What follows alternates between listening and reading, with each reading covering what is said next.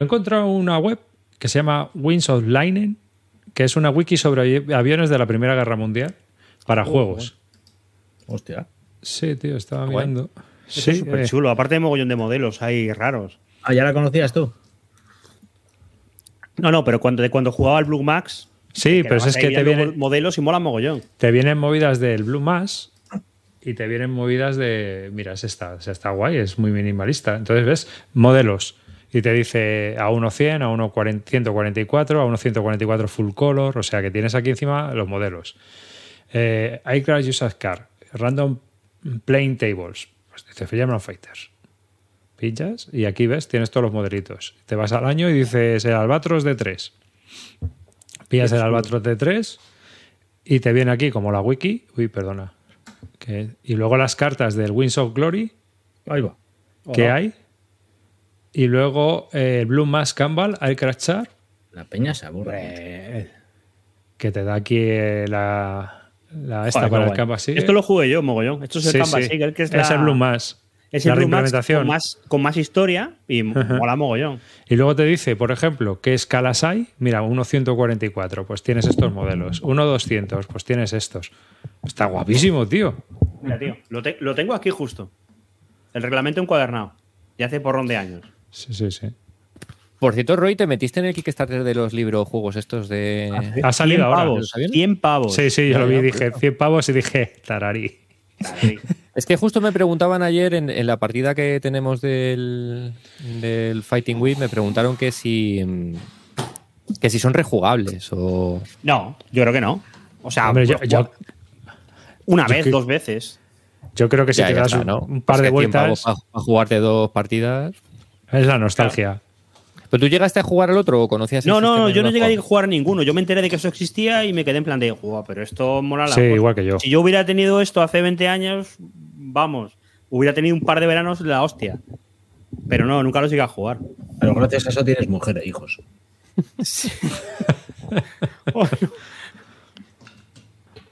A ver, ¿qué más tengo yo por aquí? Pues es que 100 pavos, tío, y encima gastos de envío y tal. Claro, y al final son dos libritos, no. Bueno, No, 100 pavos era todo, contando mm, gastos de envío. Ah, con gastos, con gastos 100 de todo. pavos. Pero bueno, son dos libritos Bueno, pero es pequeñitos. que- pero es que hoy en día 100 pavos te cuesta cualquier cosa. bueno, me viene mi hijo y me dice eso y. No, joder, pero de juegos.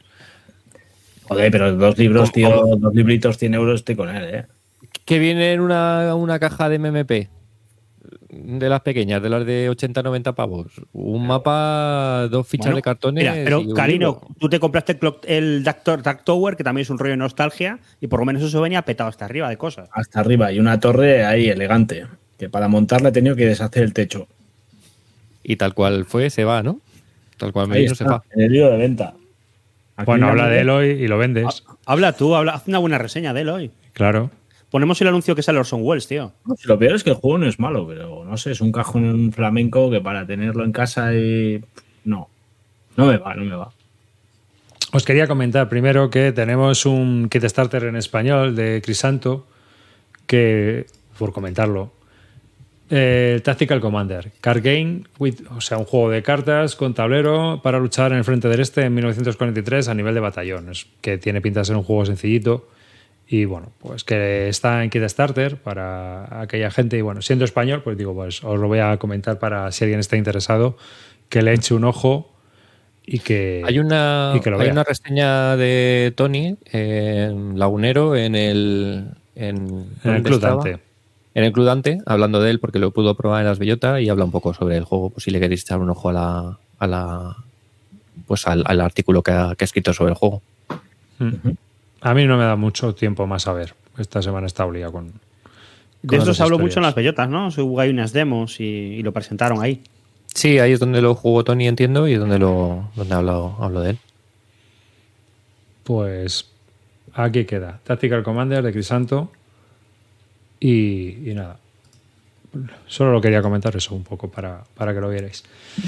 Y porque me he acordado, digo, a- cuando estábamos preparando un poco la- el enlace de, de a reunirnos y tal, y digo, pues lo iba a comentar. Y nada, que estabas comentando antes, Calino, que te hemos cortado, que estabas diciendo. No sé ni por dónde empezar. Bueno, eh, mm, la semana pasada os dije, o la anterior, me voy a comprar un juego de los que habléis. Y no tenía ninguna intención. De hecho, me los miré todos al día siguiente. Hablamos de varios. No voy a decir el nombre porque si no lo vais a sacar antes de tiempo. Y uno de ellos es el que ha caído, ¿vale? Pero ¿cómo ha caído? Pues mm, vi un libro de Napoleón, La vida de Napoleón. Me está encantando. Un libro que hace relativamente hace poco. Acércate al micro. Perdón. ¿Me oís mejor? Sí. Vale. Pues me compré un libro de Napoleón, eh, empecé a jugar, luego hablaré, si queréis, también de ello, de la librería de, juegos napoleónicos estos de Zucker. Y, y bueno, poco a poco me he ido metiendo hasta el punto de que ya me, me llega mañana el caballo y, la, y estoy ya a tope, metido en el, en el mundo napoleónico. Entonces vi que estaba el Eilau este, monstruoso, sí, este que tiene un mapa gigante con... Pero. ¿Pero cuál? Porque hay dos Eilaos nuevos. Está el de la gente de New England Simulations y el de los de Son of Drums. El justo. ¿No? Eh, de son, son los do- son los dos de Eilau. Uno se llama Sí. Winters. uh, Winter, no es, uf, Winter, Winter es muy Glory, caro. Winter, sí. Y Vale. Winter. creo que son los dos de Eilau y son los dos tochos.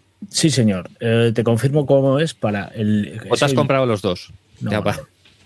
El Son of Drums. ¿vale? El Son of Drums Drums. es muy bonito, ¿eh? Muy chulo. Sí, es muy chulo, sí. No sé Es cómo será, pero precioso. Y cuando lo vi dije, hay una caja de madera. No sé lo que trae, pero si es de madera tiene que ser mejor. Pues me compró la caja de madera. Entonces me llega. eh, ahora yo asocio el tema napoleónico a, a mis sillas de madera. Entonces, eh, casa va de puta madre. Entonces, me, cuando llegará no lo sé, pero me va a llegar el hilado en caja de madera. Y es una serie. Entonces es posible ¿Ah, que si me sí. Entonces es posible que si me gusta, todo lo que venga siga viniendo en madera. Por lo tanto, voy a generar una nueva zona en casa porque eso no va a entrar en ninguna estantería. Entonces, ahora viene la movida. Estoy un poco en el rollo clean. No sé si apilar en el suelo o apilar ya fuera en otro edificio. Siendo de madera hay posibilidades de, de ocultarlo de alguna forma, no sé, en una leñera o algo así. Eh, no, no, con lo que cuesta no hay forma de ocultarlo. O sea, quiero decir que mi mujer se entera al minuto dos que me compra un monstruo de, de madera. Pero bueno, que, que sin más, que llegará. Ponle ruedas, le pones ruedas. Eh, he estado leyendo y es sencillito, ¿eh? no es ninguna locura. No, no, no, sí, el, el hilao este, yo lo que estuve viendo, no tenía nada mala pinta, ¿eh? Y es Sí, sí. y es súper y es súper bonito, además, ¿eh? Sí, sí, sí. Y ya viene en las esquinas redondeadas, no le puedo pedir más. Madera, esquina redondeada, ya no le pido más a la vida. O sea que. Para este, te hace- para este se, lo puedes jugar con las sillitas o no tiene. Eh, no, no tiene nada oculto. Igual tiene un movimiento inicial como puede tener el- los, los de Exasin, pero te diría que no. ¿Quién es el, el diseñador de esto? Ah, es el mismo tío que el de, que el de la empresa, el propio V Valentín este. Eh, Ese tío, eso es. Eso es. Ese es el de la empresa, ¿eh? Hugo Valentín es Sí, el- sí, sí, sí. Es el, el- el ¿Y mismo ¿Sacaron unos juegos de, del Mediterráneo? Sí, Ah, Sí, sí, llegaron- estoy viendo la caja. los llevaron a las bellotas y los estuvieron enseñando. Ujú. Que son cajotes también tochos y. Sí, sí, no, y el juego, este- Mediterráneo. ya el juego se ve completito, ¿eh? Sí, sí, sí, viene, viene con cositas. Pero que viene con un libreto de encuadernado en cuero esto. Wow, esta es la caja de madera, madre mía. tenemos. Eh, hombre, Ahí la tenemos. muy pintón. Precioso. bon- Qué bonita, tío. Sí, sí, sí. Precioso. Esto, esto y las monedas de, ma- de metálicas y lo, ya lo tienes, tío. Sí. Viene con Pues mira, pon el- elegante todo. Pon el de. Pon el de New England Simulation. También es súper. También es muy chulo, ¿eh? Es muy chulo. Pero muy caro. Por lo menos est- estéticamente. Lo que pasa que, claro, es que son 180 napos, tío. Napos, nunca es por dicho. Nunca mejor dicho. Eh, aunque es verdad que esta gente, los juegos que sacan, tío, luego Winter's. Victory.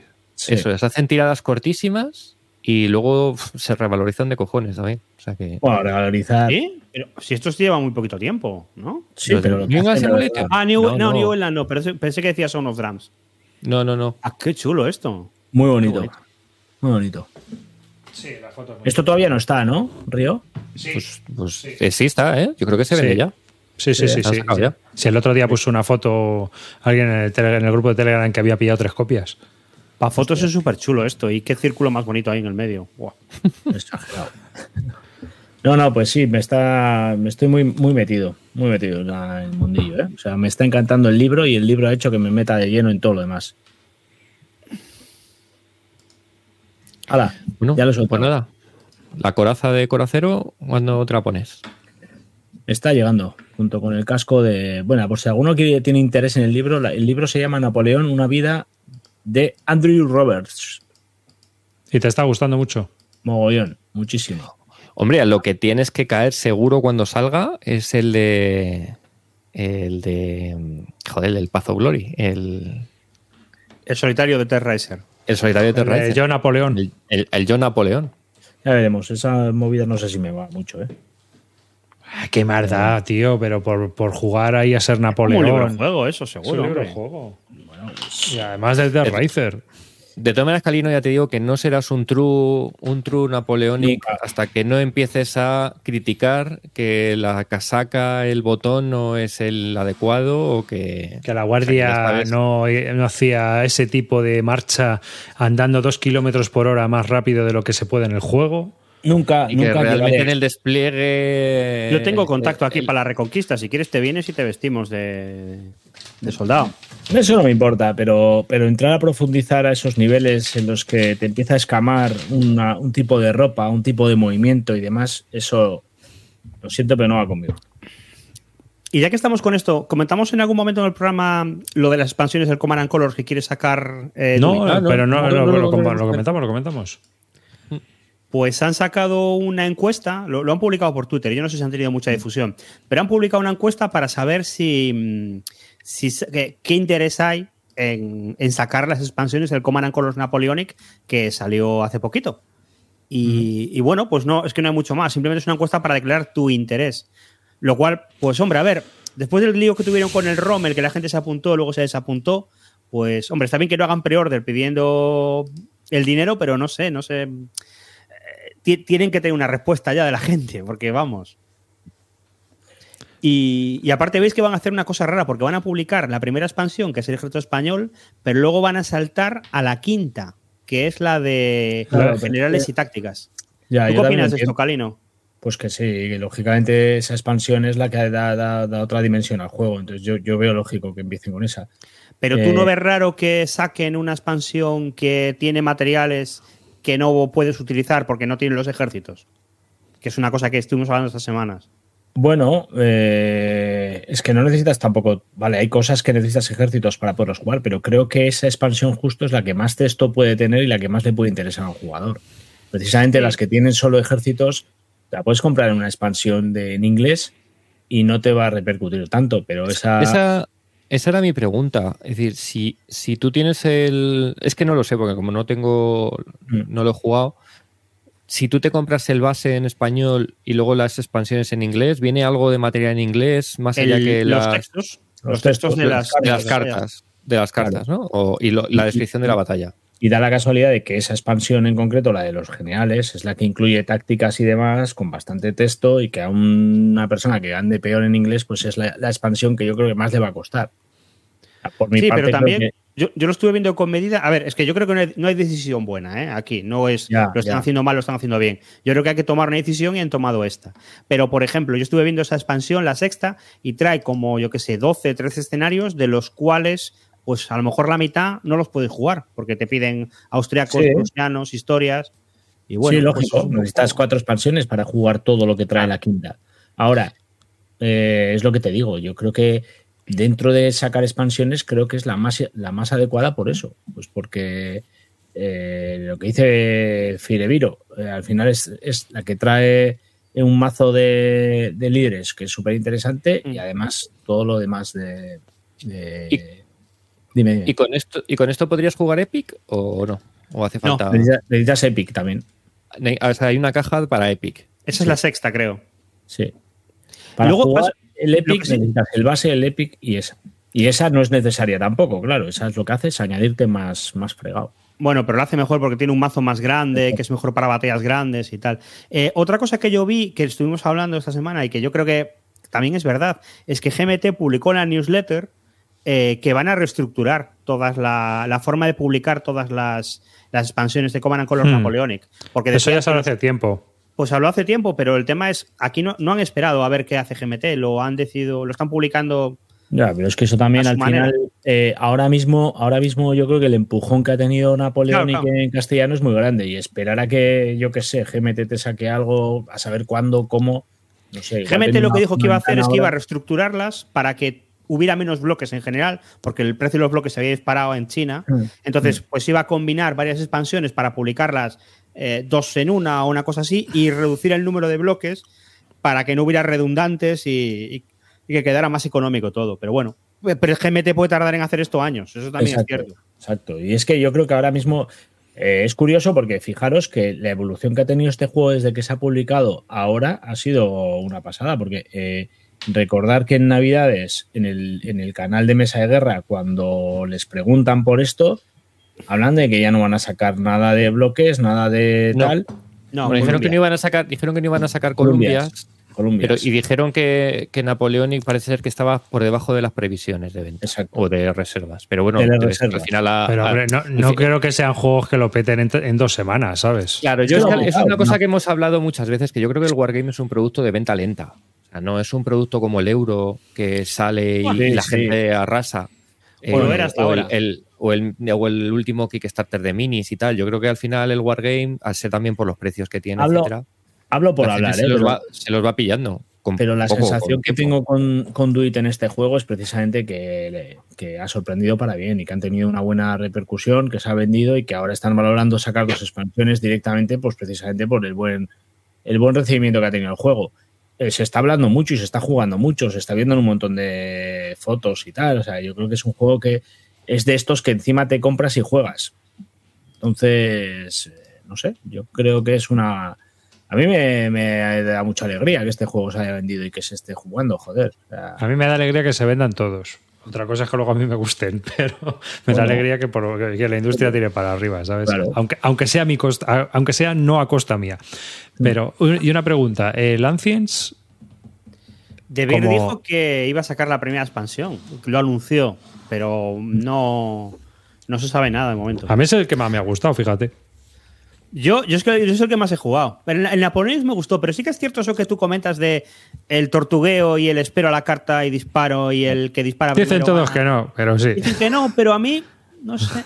A ver, Lanciers tiene sus problemas, pero. Sí, sí, bueno, sí. Sí, sí. yo, yo, yo no veo, siendo sincero, yo no veo mucha diferencia. ¿eh? No, no, mucha O diferencia. sea, no. quiero decir que igual compra lo que te guste, porque al final estás jugando un juego muy similar. A mí es que, como los que he jugado no me van, no es el, mi tipo de juego, pero es- lo que sí me interesa es el Epic. O sea, yo a estos A juegos lo solo mismo. jugaría a Epic. A mí igual. Y, y no hay Epic de Ancient. A mí igual. Sí que hay, sí que hay. ¿Hay, hay Epic de Hay Ancient? Epic de Ancient, sí. Ah, vale. Ah, Sí hay, sí hay. Ah, Sí pensaba que no, pensaba que el único Epic que había era de Napoleónico. No, no, que también va. salió Epic de Ancient y hay Epic de Memoir también, incluso, si te pones. Yo creo que hay unos. Bueno, si de memoria he Memoir visto, he visto algunos despliegues allí auténticamente Claro. gigantescos que montan allí la de Dios. No, pero memoria a mí yo sí que lo jugué, no me, me pareció. es que A mí, Memoria este, es me- muy a mí este me gusta más que Memoir, ¿eh? Sin ser un fan loco como Carte Amarillo y tal, a mí este me, me gusta algo más que, que Memoir. A ver, lo que tiene el Epic es que es una fiesta. Jugar en equipo Claro. siempre mola, te coordinas con uno, le echa la bronca a uno, el otro te Yo no he quejas. jugado nunca, ¿eh? Yo tengo muchas ganas ¿No? de jugar en Epic, no he jugado nunca. Pues mira, Oh, yo jugué. de hecho, el Napoleonic yo no lo he jugado, ¿eh? Yo solo he jugado el Ancient. Yo lo jugué, no jugué Epic, jugué Grande Battle, que es parecido. Como no jugaba a Epic no sé diferenciarlo, pero me dijeron, no, no, esto no es Epic, esto es Grande Battle, pero también éramos 3 contra 3 y un cuarto jugador adicional que hacía de, de, de general al mando. Y ¿Y era el qué, que tenía el- diferencia hay? ¿Qué diferencia hay? No lo sé porque no he jugado Epic. A mí me lo explicaron, pero como no he jugado Epic, no sé decirte. Lo- como nosotros jugábamos era que cada uno éramos tres, pero luego teníamos un cuarto jugador que hacía de, de general al mando. Está diciendo Carolino o Caro, como sea, que, eso, que jugaste Epic. Sí, y con, y, con, y con Emilio, que también está en el chat, que de hecho Emilio era mi general al mando. Pero Entonces, era Epic, Emilio, No era, no era- que no, que era grande battle. Emilio, corrígeme, es que estás ahí. Eh, yo creo a mí por lo que me dijo. La diferencia debe ser nada. Mira, dice Emilio que era grande, era grande, era gran battle. Ah, vale. Que no sé la diferencia. Yo lo- lo- creo que en Epic se juegan 3 contra 3 y nosotros jugábamos 4 contra 4. Y un general no llevaba, el, sino que llevaba el mazo de cartas, era el Ah. que compraba las cartas del lazo y era el que nos las asignaba. Iba repartiendo, a cada ¿no? uno. Nos las asignaba y decía, venga. Eh, te doy esta a ti para que te actives tú, tal, no sé qué. Y era, era Emilio, en este caso, nuestro general al mando, el que hacía ese trabajo y él no llevaba la- el despliegue de las fichas como tal, sino que éramos los tres que estábamos en Y- el centro y las salas los que jugábamos como tal. Salvando las distancias, una comparativa entre eso y jugar grandes campañas en equipos. ¿Sensaciones? ¿Parecido? Bueno, es que el sistema es muy distinto, claro, pero bueno, tiene, ese, tiene esa historia de que tienes a alguien que va dando las iniciativas y va repartiendo las cartas. En ese sentido sí se parece a grandes campañas. En sentido en grandes campañas eh, tienes el general al mando el que dice ahora te activas tú, ahora te activas tú. Pero bueno, las sensaciones luego de juego como tal son muy distintas. ¿Tienes la opción de pasar? Eh, me pillas ahora, pero yo creo que yo creo que sí. Yo creo que podías pasar, me parece. Vale, vale. pero bueno, que, no- que nos, que nos confirme, Emilio, Yo- que yo- era justo me- el, que, el que manejaba. Yo estoy ya preparando, el- me, me he leído todo el Napoleonic y estoy en, en espera de jugar ya una, una Epic. Mira, dice, dice, dice Emilio que las cartas de, de Grande Battle y de Epic se, se asignan de una manera distinta. O sea que sí que hay diferencias entre Epic y Grande Battle. Ah, vale, vale, vale. Pero ya digo, como no he jugado Epic, yo solo. Es la de hecho, no he jugado al, al normal. Yo soy el único que he jugado de, de, de, de Napoleón y que ha sido esa batalla que la jugamos a Grande Y-. Y estuvo y divertida. Yo me lo pasé de teta. ¿Esos eso digo dos que a mí- sistemas son sistemas propios de esto o es algo Sí, de.? No, no, eso es, eso es propio. Eso viene con sus cartas de. Ah, vale. No es una cosa fan-made hecha por Eso es. Telameto 340. No, no. Vale, vale, vale. Lo que no sé es qué caja te tienes que comprar o qué historia te tienes que comprar para jugar a eso, pero Ya. Vale, vale, vale. Pues nada. Pues sí, o eh. simplemente es la misma caja de Epic, pero con forma distinta de hacer las asignaciones, no lo sé. Ya, ya. Sí, será algo así. Ya, ya- Ahora- ya voy a investigar porque le voy a dar a esto, o sea que. Pero a mí eso sí me pareció. Es decir, yo- uno contra uno yo no lo jugaría. Eh, Epic, va, fiesta. Claro, siempre. lo que pasa es con el Epic, a nivel de a nivel de ventas, el problema que tiene es que realmente con que una persona que conozcas tenga el Epic, ya llega. Porque Ya, Claro. sí, sí, sí, sí. no, no es una cosa que tú digas, tengo Tony Napoleón, pues voy a comprar el Epic yo para tenerlo. Y un No, detalle. pero ya, sabes un que mucha detalle. gente se compra y quiere tenerlo todo. No sé si lo hemos hablado alguna vez, pero me suena, porque es que lo esta semana lo he leído en algún sitio y me ha generado la misma duda, pero creo que en algún momento lo hemos, lo hemos hablado aquí. Ahora que el tema de la madera está tan caro y, tal, y toda esta historia, mm, ¿qué sentido tiene esto en madera? ¿Esto no sería más lógico unos cheats de cartón y... y Más bonito.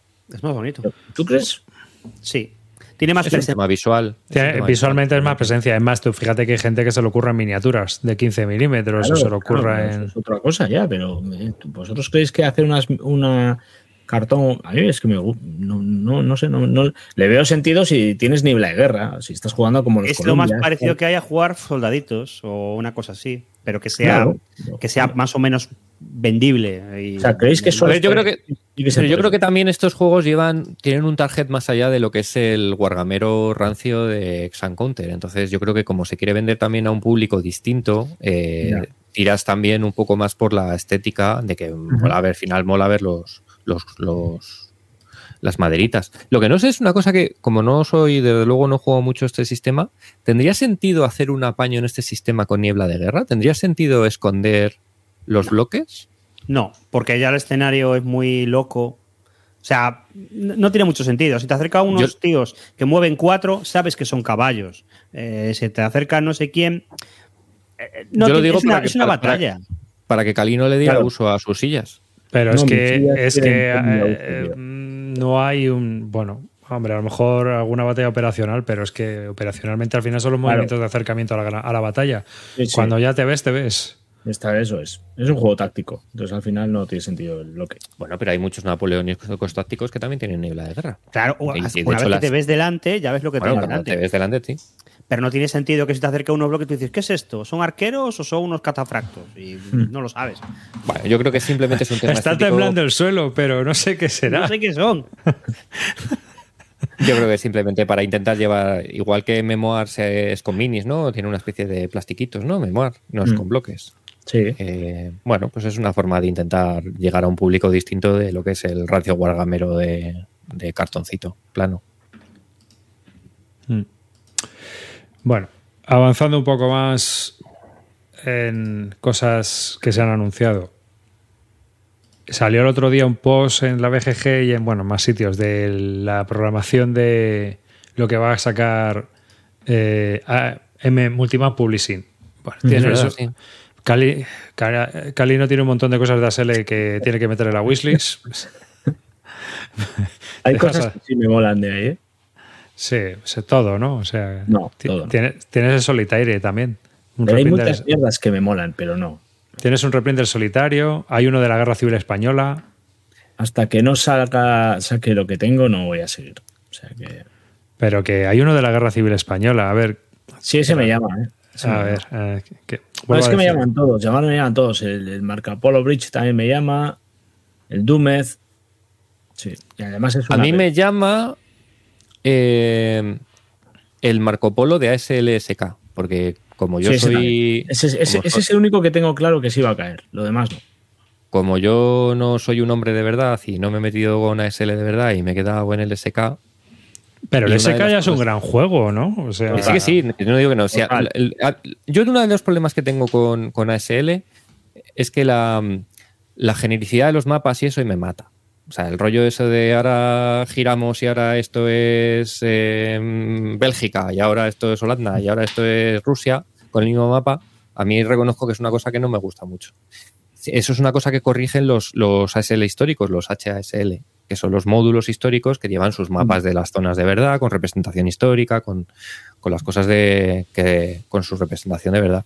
hmm. Y entonces de, de SK solo había un módulo que yo sepa de histórico y está inencontrable y se vende por auténticas barbaridades.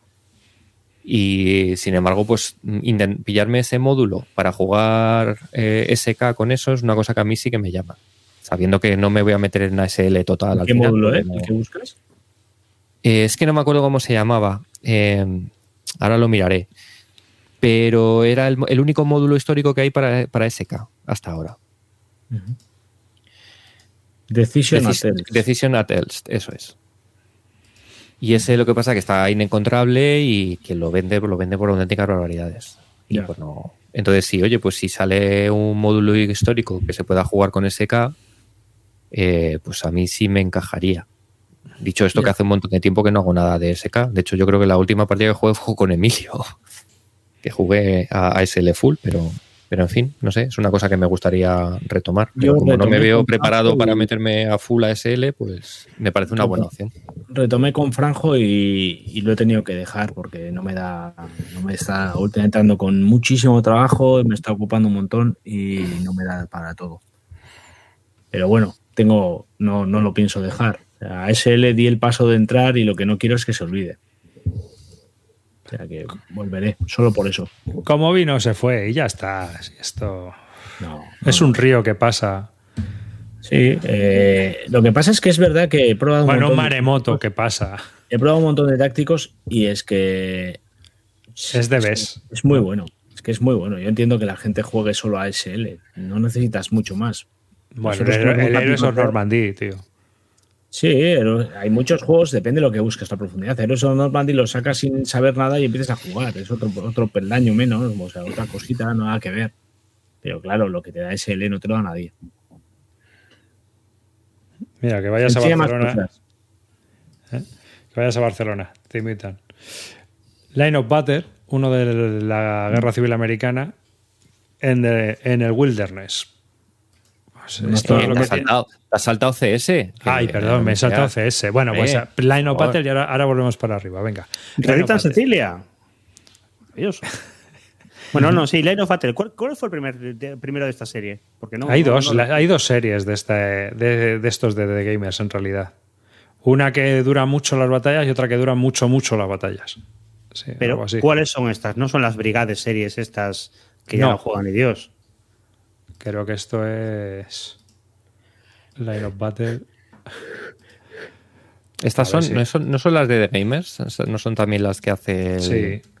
Que por cierto el- está, está jorobadísimo, ¿no? El de Nessing. Es- Comenta todo el mundo que está es- muy, muy mal. le Yo sé que tuvo un accidente, pero que. Tuvo un, acci- tuvo un accidente, sí. Pero tuvo un accidente porque creo que porque le dio un ictus. Le dio un ictus y entonces tuvo el accidente. O sea, se le Ah. juntaron dos movidas. Pues yo he oído que está tocado, tocado. Pero que Mm. está mal, mal. Sí, por eso está todo un poco parado. Mira, de Line of Battle tienes el. Voy a ponerlo aquí. Sí, esto me parece que Last Chance of Victory, Ah, esto, Sí, sí. el Non Heroes son- y To Take Washington. Estos son monstruitos todos, ¿eh? Estos son monstruitos, estos son de Dinesic también. Sí, sí. Mm. Estos son buena mierda. Con, el, con un Lalos infernal también. Y Sí, sí, El tema- estos son, el tema son de tácticos. la- 200 pavos. Los tácticos, ojo. Sí, tío, es que a mí Juan. no sé, pero estos tan gran tácticos y Hmm. venga, venga, venga, counters, tío, no sé. A mí los que me gustaban, que ya no los sacan, eh, son los de los de Brigada, de, de, de, de The Gamers, que eran los que tenían. Los juegos eran. Tenían pinta de locura, pero tenían los mejores títulos de, todos. Eran estos de No Better eh, Place to Die, eh, April Harvest, eran todos la hostia los títulos. Hmm. Pero pasa es que esos eran los que tenías que escribir órdenes y decir lo que tenían que hacer los tíos. Era como un poco como, mm, eh, como Tentacoitsu, pero más complicado todavía. O sea, con muchas más partes móviles. Y claro, decían que el ritmo era muy lento, muy lento, muy lento. Sí, sí, yo he oído que el ritmo del de la partida es muy lenta. Muy lento. Porque claro, tienes que mover a brigadas para aburrir. es toda la batalla entera. O sea que, bueno, vamos a OCS. Forgotten Battles. esto es continuación de Winter. Eh, esta es la. Si. la- estos tienen la idea loca de hacer todo el frente del este en OCS. Entonces, Winter era la parte Central, de Ucrania, de Ucrania, y Forgotten Battles Es la parte del norte, ¿no? centro. No, Ah, la del no. centro. Y luego sa- sacarían Hero City, que es la parte de Leningrado. Leningrado. Y junto con Crimea, que es el que acaba de salir ahora mismo, eh, tienes todo, desde arriba hasta abajo. Y hay fotos por ahí jugando con todo y es una puta. es una, una puta locura. si ya uno de estos solo desplegado ya es la hostia, pues imagínate desplegar tres monstruos y uno chiquitito como, como Crimea. Tal y como lo presentas, no puede ser malo. A mí me parece eh, un olín, ¿eh? Sí, sí. Río. A ver, siempre hay escenarios, chavales. Es de estas cosas que luego recuerdas. Pero siempre hay Yo ya escenarios. estoy- ¿Ves? Espera, te compras tres juegos Monster para luego jugar escenarios de que de uno. Claro. Bueno, pues nada, esto es sí, es, es, eh, Frente del Este, eh, OCS, la parte más, digamos, más de para espadas plateadas. Y luego, Yo como, es verdad que luego, luego si queréis hablamos de este, que es el que estoy jugando ahora, y este es, este es distinto. O sea, es un juego de- del este que es mucho más manejable. Luego, si queréis, comentamos. Hmm. luego te van a sacar la revista de Luzón, ¿no? Y Sí. Luzón es muy chiquitín. O sea que como introductorio la verdad es que puede estar muy bien. Y la reedición del de Sicilia, De Sicilia. descatalogado, pero el Sicilia 2, no el, no el 1. Lógico. Ah, Vale, el, el- no sé si La sabéis revista. que sí, el primero hubo una edición de Sicilia que era más grande. Triunfan se llamaba. Triunfan efectivamente. Y luego sacaron el Sicily 2 en revista, en formato de revista, pero que cambiaban la. hacían más pequeño, cambiaban la, la escala. Hmm. Eh, y a mí es uno de mis juegos, de mis OCS favoritos. No es que haya jugado. Pues sí, funciona muy bien. Luego, el Sicily es súper divertido. Tiene un montón de situaciones tácticas. y tiene todas las reglas. Es un juego con el que puedes aprender con- todo CS. Juegas con todo, paracaidistas, desembarcos, misiles, a- aire, aire barco, bueno, a mí los CS todo. me gusta en esa escala, tío. Una cosa así. El, el frente no lo veo. Pero eso, No, bueno, podría jugar. Sicilia, Sicilia mola mucho, sí. Eh, a mí desde luego me gusta, me gusta mucho. Y luego mira GTS. Ahí, ahí. GTS, Utah. Bueno. Río, tú que eres de GTS. Sí, nada, eh, Utah, que pues nada, eh, para seguir haciendo monstruitos de playas, otros siete mapas o algo así. Aquí tienes 3.000 euros ya, ¿eh? Aquí eh, mí es que lo malo de, de que te gusten los juegos de MMP es que fíjate, pues si vas juntando, este me lo pillaré seguro. Y lo siguiente sí que es una cosa que me ha sorprendido a mí mucho. Sí, Eh, es. Sí, sí. Cauldron eh, es un juego de, de los primeros, pues no sé decirte incluso si el primer que salió, el primer módulo de GTS que salió, que es la parte norte del, del- de Market Garden, todo lo que es la zona de todos los desembarcos paracaidistas de, de los ingleses. Y, y ese juego eh, se anunció que iba. Hace, se anunció hace como tres años diciendo que iba a haber una reimplementación junto con el, el juego Sur, que se llama eh, Where Eagles Dare, que es para Mm. hacer lo que es el avance del 20 cuerpo, para hacer todo Market Garden, eh, que lo iban, a, lo iban a pasar a reglas 2.0, en- porque en GTS, digamos que los primeros juegos salieron con unas reglas 1.0 y luego a partir de eh, Creta sacaron unas reglas 2.0. El cambio de reglas no implica solo reglas como tal, sino que también cambian fichas y los juegos son incompatibles. Los que salieron con reglas 1.0 son incompatibles con 2.0. Entonces, eh, anunciaron hace como tres años que para el 80 aniversario de Market Garden iban a sacar la versión de, de 2.0 de tanto eh, Devil's Cauldron como, como Where Eagles y al final se echaron para atrás. Dijeron que no había huevos, que no tenían tiempo o lo que sea y que iban a sacar un reprint directamente de Devil's Cauldron en versión 1.0.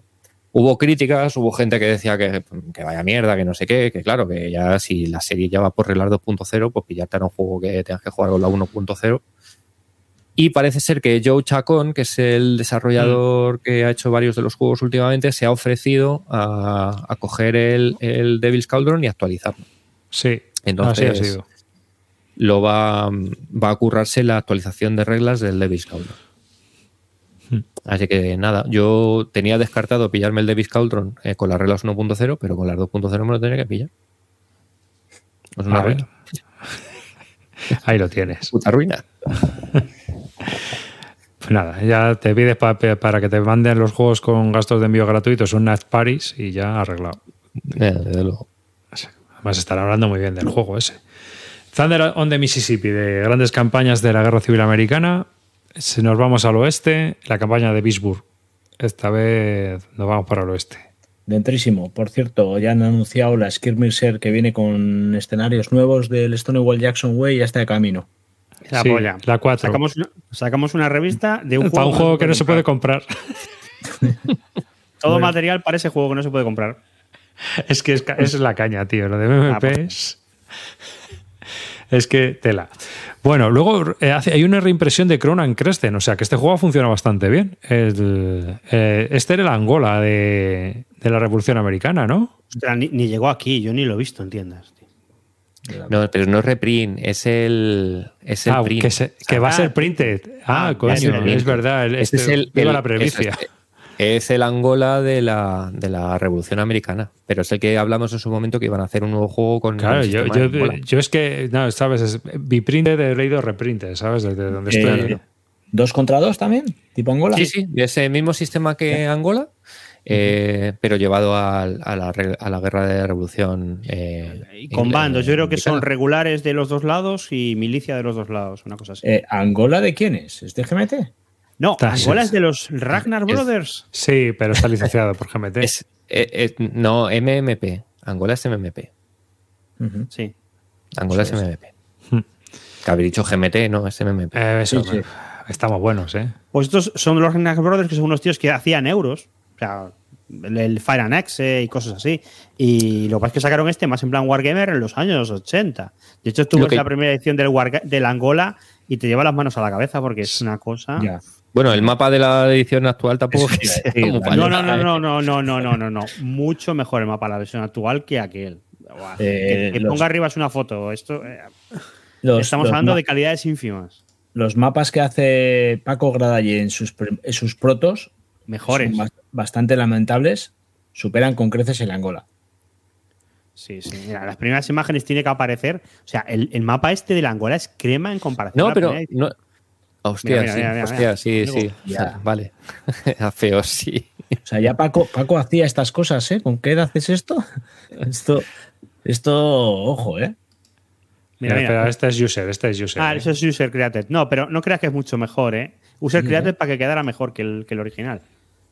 Te vas a las primeras páginas y tiene que aparecer. Y es que era. Vamos, Esto, esto vale. le podrían dar, le podrían dar una vueltita al mapa, eh, la verdad. Es que es muy feo, tío. Muy Sí. feo. Y ese Angola que parece que te están gritando al oído. O sea, horrible. Bueno, la caja, la caja ya eh, Sí, de- sí, sí, sí, sí. es una especie de carboncillo.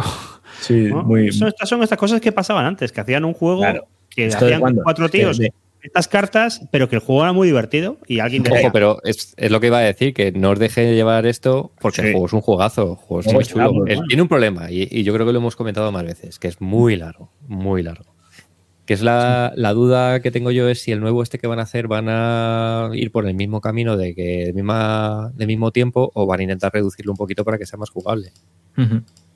Que estaría bien. Eh, yo cr- creo que también lo he comentado alguna vez en algún programa hablando de la Angola. Hay una hay un escenario, escenario. que salieron en el Strategy and Tactics, me parece, que empiezas en vez empezar en el turno 1, me parece que empiezas en el turno 3 o 4 y te da la misma sensación de juego, pero te recorta, pues eso, una horita, una Yo, horita y media. tengo- horas. yo- yo creo que ese juego directamente sin, sin ningún tipo de escenario de nada, empiezas más tarde y no se ve afectado por nada. También, sí, sí. no bueno, hace- esto es- lo de la estrategia en Tactics es eso mismo, pero bueno, modificando ya que la situación haya cambiado un poquito, ¿entiendes? Es que el tema en Langolo, para que el que no lo sepa, es que los te pegan mucho, pero cuanto más te pegas, más posibilidades tienes de, de volver, porque te dan más ayuda extranjera. Entonces, si ven que vas a perder, te van metiendo ayuda extranjera, entonces vuelves con más ganas y más fuerza. Entonces el juego se va, vuelve, vuelve, se va. eh, no hay, es muy difícil conquistarlo todo en un turno que haya un frente. Normalmente es un turno de ida, un turno de vuelta. Hasta que en un momento se te rompe un rollo de moral y dejan de darte ayuda y ahí ya quedas defenestrado. Pero vamos. Estos son como, como los juegos de coches de las consolas o de los videojuegos, que cuanto vas más atrás, más corre tu coche. Pues Sí. eso. Es el, Sí, en sí. el Mario Kart, cuando vas atrás, que de repente tu car empieza a correr un montón, pues es... Lo que pasa es que en este juego puede ser frustrante, porque cuando Sí. llevas tres horas de partida igual y, y ves que todo lo que has hecho, lo único que ha servido es para estirar la goma y la goma vuelve a tensarse y vuelve a recuperar. Hombre, yo, yo no tengo esa sensación. Yo creo que sí que lo que haces acaba teniendo un impacto y vas ganándolo y vas, digamos que... eh, Pero salvo que tomes alguna ciudad muy importante, lo normal es que no hagas nada en un turno. O sea, que lo que haces en un turno te lo vuelven a quitar el turno anterior, siguiente, o es muy difícil. Ojo, yo jugué una partida y, y al cuarto turno vi victoria automática, ¿eh? O sea que... Puede ocurrir, puede ocurrir. Jugando bien y tal. ¿eh? Pero pasa mucho esto, pasa mucho. ¿no? Sí, sí, sí, sí, es verdad que tienes Cuando la no sabes sensación jugar es lo que chicle. La sensación de chicle, sí. Mm. Por eso, bueno, no sé. A ver este que van a sacar, a ver qué tal en cuanto a tiempo y tal, porque bueno, eh, la verdad es que el sistema de juego es muy divertido, mola mucho. Tiene ese rollito ese de las apuestas contra tu propio compañero que siempre es una risa, de hijo puta, ¿cómo has apostado tanto?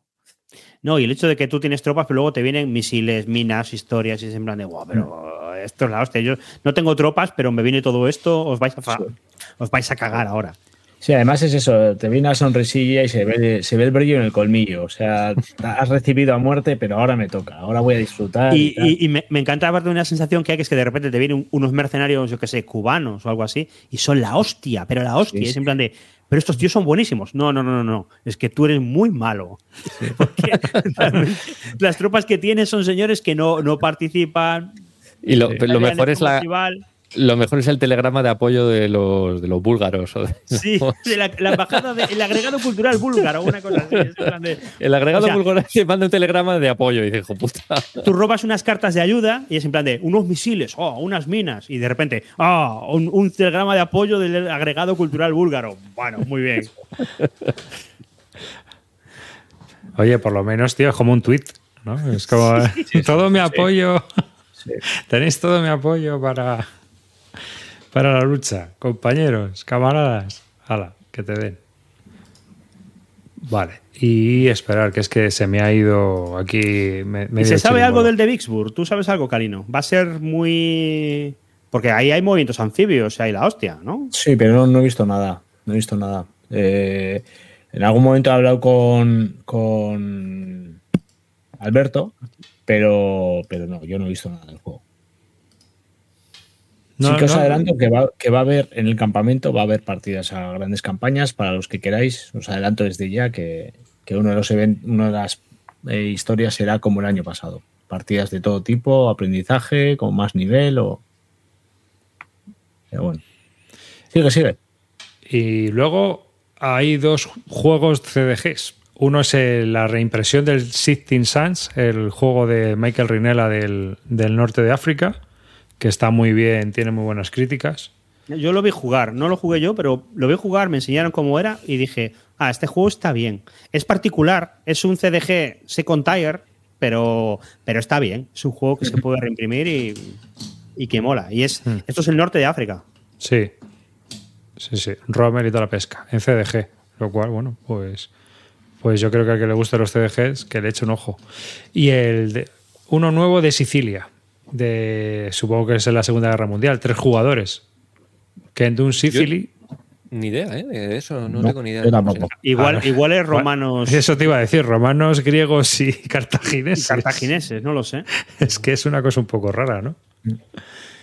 No te puedo decir, pero porque ¿Al ya me he Shifting- ¿Al quedado. Shifting Suns habéis jugado alguno? Bueno, Roy ha dicho que no, pero. No, ¿tú has pero lo vi jugar. Arribas, o- No, no, yo no he jugado porque Está muy inspirado en el Pass of Glory. Tiene está un muy poco esa inspirado. idea sí, de- es, un- es- es otro de la línea Pazo Glory. Y Pues nada, luego- otro, otro, otro que me meto. Pero bueno, lo, de Sicilia, lo de Sicilia me ha dejado a mí un poco. Ya veremos. A medida que vayan dando más datos. Sí, sí, sí, sí. A ver si alguien sabe algo que nos comente ahora aquí en el chat. Le tenemos que preguntar a Nico Scooby, seguro que sabe algo. Sí. Y luego el- tenemos Magazine de ASL y ¿dónde está BCS? Río, ¿qué ha pasado, No hay. tío?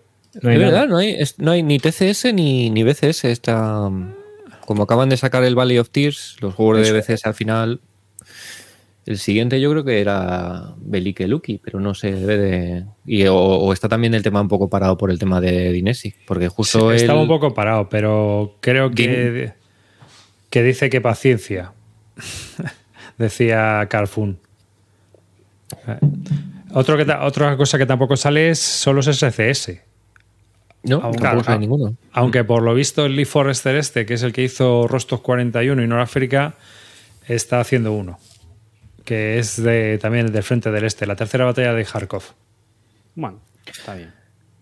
Mira, el de Sicilia es de la Segunda Guerra Mundial. Estoy viendo fotos en X. Pero el de Norteáfrica no es curioso porque no, no os hablo demasiado de él. No pasó un poquito así sin Sí. Yo no lo llegué a probar. Bueno, yo creo que sí que ha tenido, ha sido un poco de culto, ¿eh? No sé, porque Que cuatro mapas, tío, para un SCS. Sí, es lo que pasaba con este. Y aparte estaba el África y el África 2 y todos estos. Entonces era un poco bueno, pues a ver qué hacéis. Bueno. es que mucho más va para SCS al final. Hostia, ahora que veo, Calino, te has pillado el Valley of Tears. Sí, me lo Ah, pillé en no lo Navidades. sabía. No lo sabía. Muy En bien. Navidades. Toda la cole tiene, ¿no? No, todos no. De hecho, Ya, me he ido sí. quitando algunos. Me he ido quitando los pruebo y si no me convencen mucho, pues fuera. Este Golan lo vas a poder jugar en casa, pero para montar eh, Sin ahí. el Sinai hace falta. Sí, un garaje. Sí. Yo a ver si uno de mis, de mis estos de este año es, es, es jugarlo en, en el club. A ver si, a ver si puedo montarlo. Enterito. Ya me dirás. Ya nos contarás.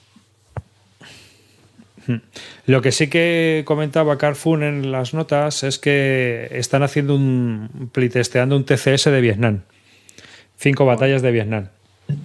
O sea que van a seguir sacando TCS. Sí, eso Como pone. es la serie que siempre está en el, en Y- el alero TCS diciendo. Y TCS Omaha 2. ¿Mm? O sea que, bueno, por lo menos sigue ahí. A lo mejor Este es que hay, quiero- un interés renovado en la serie. Me estuve leyendo las reglas, por cierto. Me pillé el Goose Green. Me estuve leyendo las, las reglas y me pareció un juego. Yo pensaba que iba más complicado, pero me pareció. No me pareció muy complicado. No me puse a ver el tema de la LOS, que es lo que todo el mundo se queja, pero luego lo que es el resto del sistema Ya, pero bueno. no me parece nada del otro mundo, ¿eh? El baje la luz puede ser un infierno, tío. Eso es. eso Vale, es. la LOS no lo sé porque no me, empecé- no me leí la- las reglas de detenimiento, pero lo que es el tema de combate y tal es bastante sencillo. Mm, claro. No tiene, no tiene mucha historia. Yo a ver si consigo que- jugar el Goose Green y, y os comento un poco. Yo la crítica que siempre he oído es que es, un poco, que es poco mortal, pero es que a lo mejor es así, no sé. No te puedo decir. Pero mucha gente le pone muy bien porque dicen que como táctico es lo más parecido también así a una representación real de que das las órdenes, se tienen que ejecutar y, y que bueno, que no es, no es lo que yo digo se hace, sino que... Sí, lo de las órdenes es lo que parece un poco más chulo. El Hmm. tema de. Bueno, a ver si puedo- consigo jugar Goose Green y, y os comento. Vale, Venga. estupendo. Y bueno, yo así, así de novedades, bueno, hay más cosas, pero tampoco es que sea una cosa que me apetezca como locamente Pues, ahora mismo, de lo que no ha llegado. Está llegando poca cosa a las tiendas. Pues vamos a juegos. Pues venga. Ah, ¿Quién se arranca? Yo Río, tengo dos. tú tienes. Tengo Pues dos. venga, habla os, tú, que dejo, lo- os dejo que decidáis de qué. Tengo eh, los, las sillitas y si queréis también puedo hablar de, del nuevo Dune, porque es un juego, un wargame. Entonces, El nuevo Dune de Cool Mini or Not. sí, el de Cool Mini or Not. Habla del nuevo Dune, hombre, que eso tiene expectación, que la gente está esperándolo. Sí. Mira, a ver, eh, bueno, para el que no sepa, Dune es el nuevo juego de, de Francesco Nepitello. Nepitello. Eh, su juego, bueno, icónico, el, el War of the Ring, el mítico juego de miniaturas que mucha gente lo tiene en un pedestal, juegazo para mucha gente, top one. Pero bueno, tiene, igual que tiene eso, pues tiene un montón de pedradas que, que- que no hay por dónde cogerlas. O sea, lo mismo te hace un juegazo que te hace una boñiga. Es Y- increíble. Lo de la cantidad de pedras del hombre este es increíble, porque todos los años es el nuevo juego de Francisco Nepitelo. Ah, sí, sí. Oh, sí, sí, sí, eso sí, no sí. es, ¿eh? No. Arribas.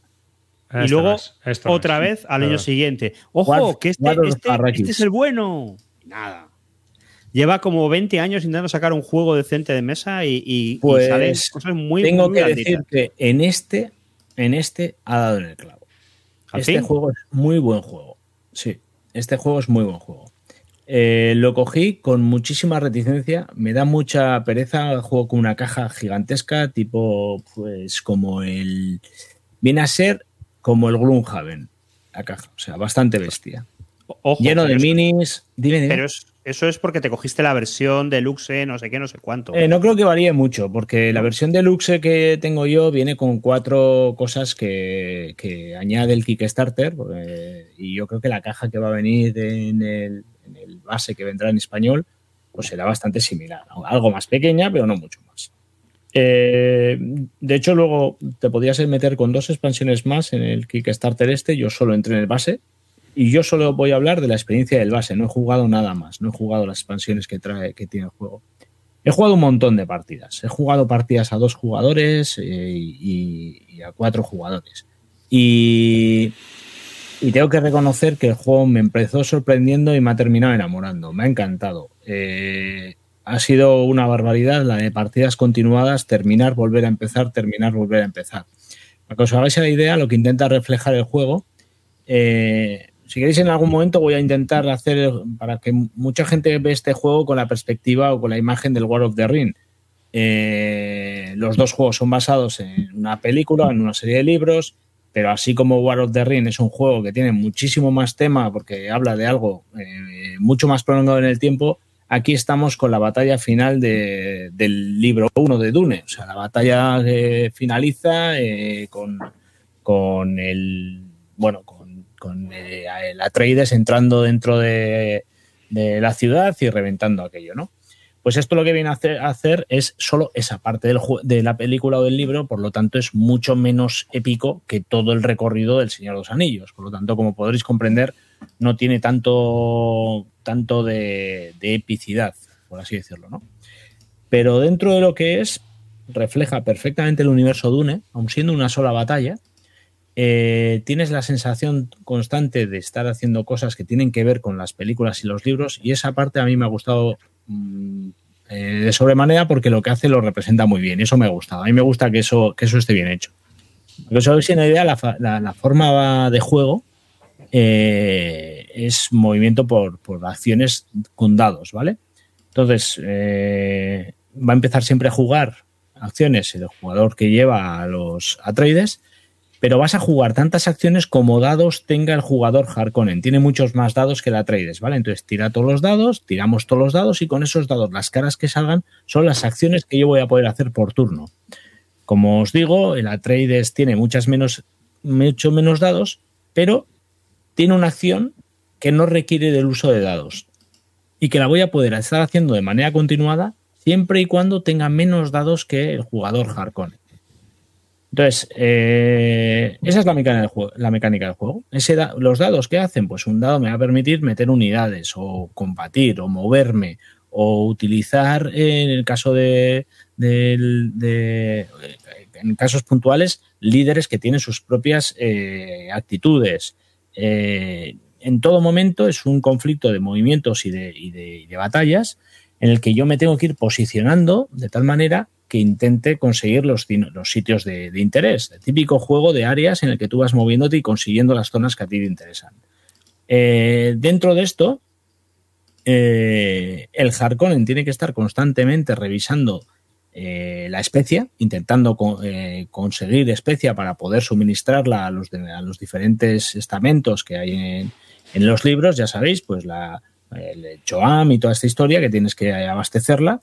Y si no lo consigues cada turno, pues te va a perjudicar. Vas a, a tener una serie de perjuicios que te van a, te van a ir fastidiando. Por su parte, el jugador que lleva a los Atreides o a los Fremen tiene que intentar, a la vez que vas atosigando y asediando al jugador Harkonnen, quitar todas estas zonas de recolección para que vaya mermando la capacidad del jugador Harkonnen. Eh, todo esto lo hace con una mecánica bastante sencilla, o sea, no es un juego complicado, está muy bien, eh, pues como lo hace Cool Not, no es un juego excesivamente complejo, es bastante sencillo, te lo puedes aprender a jugar relativamente rápido, se explica muy fácil a los jugadores que van a aprender jugando contigo y no tiene excesivas dudas, el reglamento está bastante bien explicado, yo no he tenido ninguna, ninguna duda para poder jugarlo. Eh, más detalles, las cartas. Vas robando cartas que puedes intentar jugar en determinados momentos que le dan una vuelta al juego brutal. Le dan muchísimo tema y le dan unas capacidades que en principio sin esas cartas pues puede, podría ser un juego bastante más lineal. Pero el hecho de que tú tengas cartas en la mano te permite hacer una serie de acciones que rompen totalmente la dinámica del juego. Me encanta esa parte del juego, me la disfruto un montón. Dentro de esto, lo he jugado muchas más veces a dos y me parece que es como realmente el juego funciona.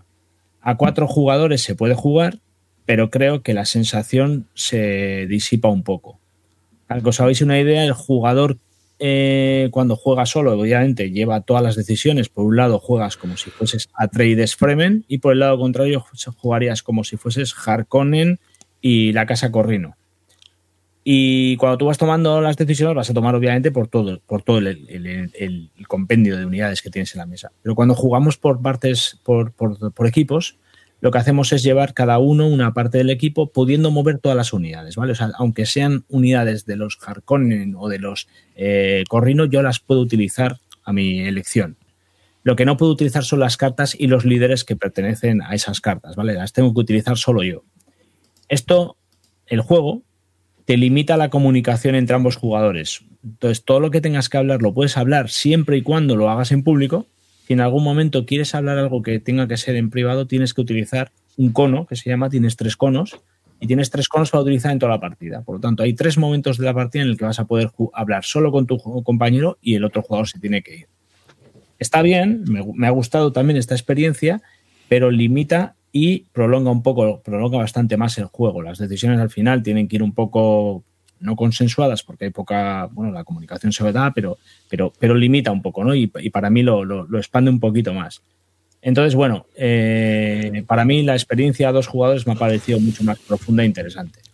Pero está guay que puedas jugarla a cuatro. O sea, no, no, no me negaría una partida a cuatro jugadores. ¿Cuánto dura una partida? Mm, te diría que tres horas, cuatro, Tres horas cuatro, no mucho más. Se puede jugar en tres horas o cuatro. Y, poco más. O sea, lo que propone es lo que os he intentado transmitir. No sé si tenéis vosotros alguna otra duda. Eh, a nivel estratégico tienes así decisiones o con, las áreas, o sea, juegas más con la gestión del mazo. No, la gestión del mazo es algo muy puntual. De hecho, las cartas apenas vas a ver, eh, pues no sé cuántas cartas. Si hay 100 cartas en el mazo, vas a ver 20 en toda la partida. O sea, vas a jugar con muy poquitas cartas. Pero las cartas te van a dar una ayuda de narices. Eh, eh, estratégico, pues tiene mucho, porque es lo que te digo. Tú vas a estar todo, constantemente preocupándote de dos cosas. Primero, mm, ambos jugadores tienen que estar cubriéndose las espaldas constantemente. El jugador Fremen le vas a estar reventando en todo momento todos los, ¿cómo se llaman? Los, los asentamientos Fremen, tiene un nombre, no recuerdo ahora el nombre, no me, no me acuerdo. Bueno, pues eh, esos, esos, edificios verdes, esas, zonas verdes que veis por el tablero, son los, los Siez, los Siez Fremen, que es donde proporcionan unidades y aparecen unidades. Entonces tengo que estar todo el rato protegiéndolas y demás. Aparte, me tengo que preocupar de ir avanzando y quitando, quitando zonas de, de, los Harkonnen. Y al revés, los Harkonnen tienen eso mismo, tienen sus propios asentamientos que tienen que intentar proteger, que al principio están bastante protegidos porque están en una zona bastante cubierta por roca y demás, pero igual que pasa en la peli, pues aquí a medida que vas avanzando vas consiguiendo mejores líderes hasta el punto de que llega incluso la, gran bomba nuclear que revienta eh, la roca y una vez que revienta la roca pues ya puedes acceder con gusanos dentro de las zonas eh, Harkonnen. Los gusanos son una parte fundamental del juego, los utilizan los Fremen como unidades de movimiento o como unidades de ataque. Entonces está, está chulísimo, tío. O sea, es que solo puedo hablar bien, me ha encantado. Y de hecho ya eh, creo que llevo cinco partidas al juego y, y me ha gustado mucho. Ha gustado ¿Te vas a pillar Esto- las expansiones? No, no, porque no creo que aporten mucho. Lo que he leído no me ha parecido que dé mucho más. Entonces, lo que, he leído, lo que he oído es que también que no, no aportan gran cosa, que son Sí. bueno, pues una Esto cosilla. no está, no está todavía a la venta, ¿no? Solo Kickstarter. No, llega en verano, llega este verano, en castellano. Llega este verano. Yo lo veo muy parecido a la Guerra del Anillo, en el sentido de que hay un bando que tiene más dados y hace más cosas, tiene más tropas, y otro que menos, pero que hace pirulas y hace cosas. Mm. Lo que pasa es que esto es el enfrentamiento final, no es un combate, es Claro. una batalla. ¿Y el, sistema de combate cuando te pegas tiene alguna sutileza o solo es tirar dados y...? No, tiene sutilezas. De hecho, tú tienes pues unidades Fedaykin, unidades eh, Sardaukar, y lo chulo es que mientras el Harkonnen tiene todo en la mesa y se sabe lo que hay, el Fremen utiliza tokens. Y tú no sabes, esos tokens tienen un despliegue inicial que es aleatorio y que tú no tienes muy claro qué hay en cada, en cada siez. Pero ahí podías usar las, las sillas. Ahí puedo usar sillas, sí, señor. Pero bueno, eh, lo chulo de esto es primero la diversidad que le da a, la par- a cada partida y luego eh, la, la- la intriga que le da eh, las posibilidades que tiene cada espacio. Quiero decir, eh, el Harkon está siempre con la duda de, ostras, es que si me meto ahí y el tío tiene eh, fedallines, me va a reventar. Pero claro, eh, y sin embargo, es que los fedallines han salido en aquella zona, esa zona va a estar tranquila. Sí, sí, tiene una. Tiene un montón de detalles, tiene un montón de detalles. Con- no es complejo, pero con las reglas que para mí me da una sensación estar jugando un universo Fremen total. Eh, han sacado muchas cosas de Dune, perdón, universo Dune, no Fremen, perdón. Han sacado muchos juegos de Dune. El Dune eh, clásico a mí es un juego que me encanta, no tiene nada que ver con esto, es un juego más eh, incluso político que, que Wargame, diría. Y los otros que han salido de Dune son todos euros, son todo euros. Yo no he visto ni un Dune eh, interesante más allá del original. El otro, hay un Dune, el Dune Imperium, creo que es, que es el, El de Dune Quidditch. euro, que me parece un buen juego, pero puede ser de Dune como puede ser de, perritos eh, calientes. Y sin embargo, en este sí, en este yo veo el universo Dune, lo veo bien reflejado. Cada unidad está muy bien eh, representada. Los líderes son súper carismáticos. eh, se ven las, las damas, las Bene Gesserit. Se- Yo, yo, yo soy un enfermo de Dune. A mí me gusta este, este universo mucho. Entonces mm, tenía muchas ganas de que hubiera un juego que me aportase lo que realmente veo en, las no- en- en la novela 1, que es la que, la que mola, ¿no? Y este juego me lo ha dado. Este juego me lo ha dado totalmente. O sea, si os gusta el universo Dune y podéis jugar este juego, os lo recomiendo un 200%. Seguro que se pueden hacer grandes juegos con la segunda y tercera novela. Seguro. Seguro. Seguro. Eso no lo dudo. ¿Cuánto, ¿Cuánto cuesta esto en retail? ¿Se sabe ya? Ni idea, ni idea. De hecho, no me preguntes cuánto he pagado en Kickstarter tampoco, porque no tengo ni idea. Pues la gente se quejaba mucho de los gastos de envío y el VAT. El Pues IVA. mira, Porque con todo el plástico y tal.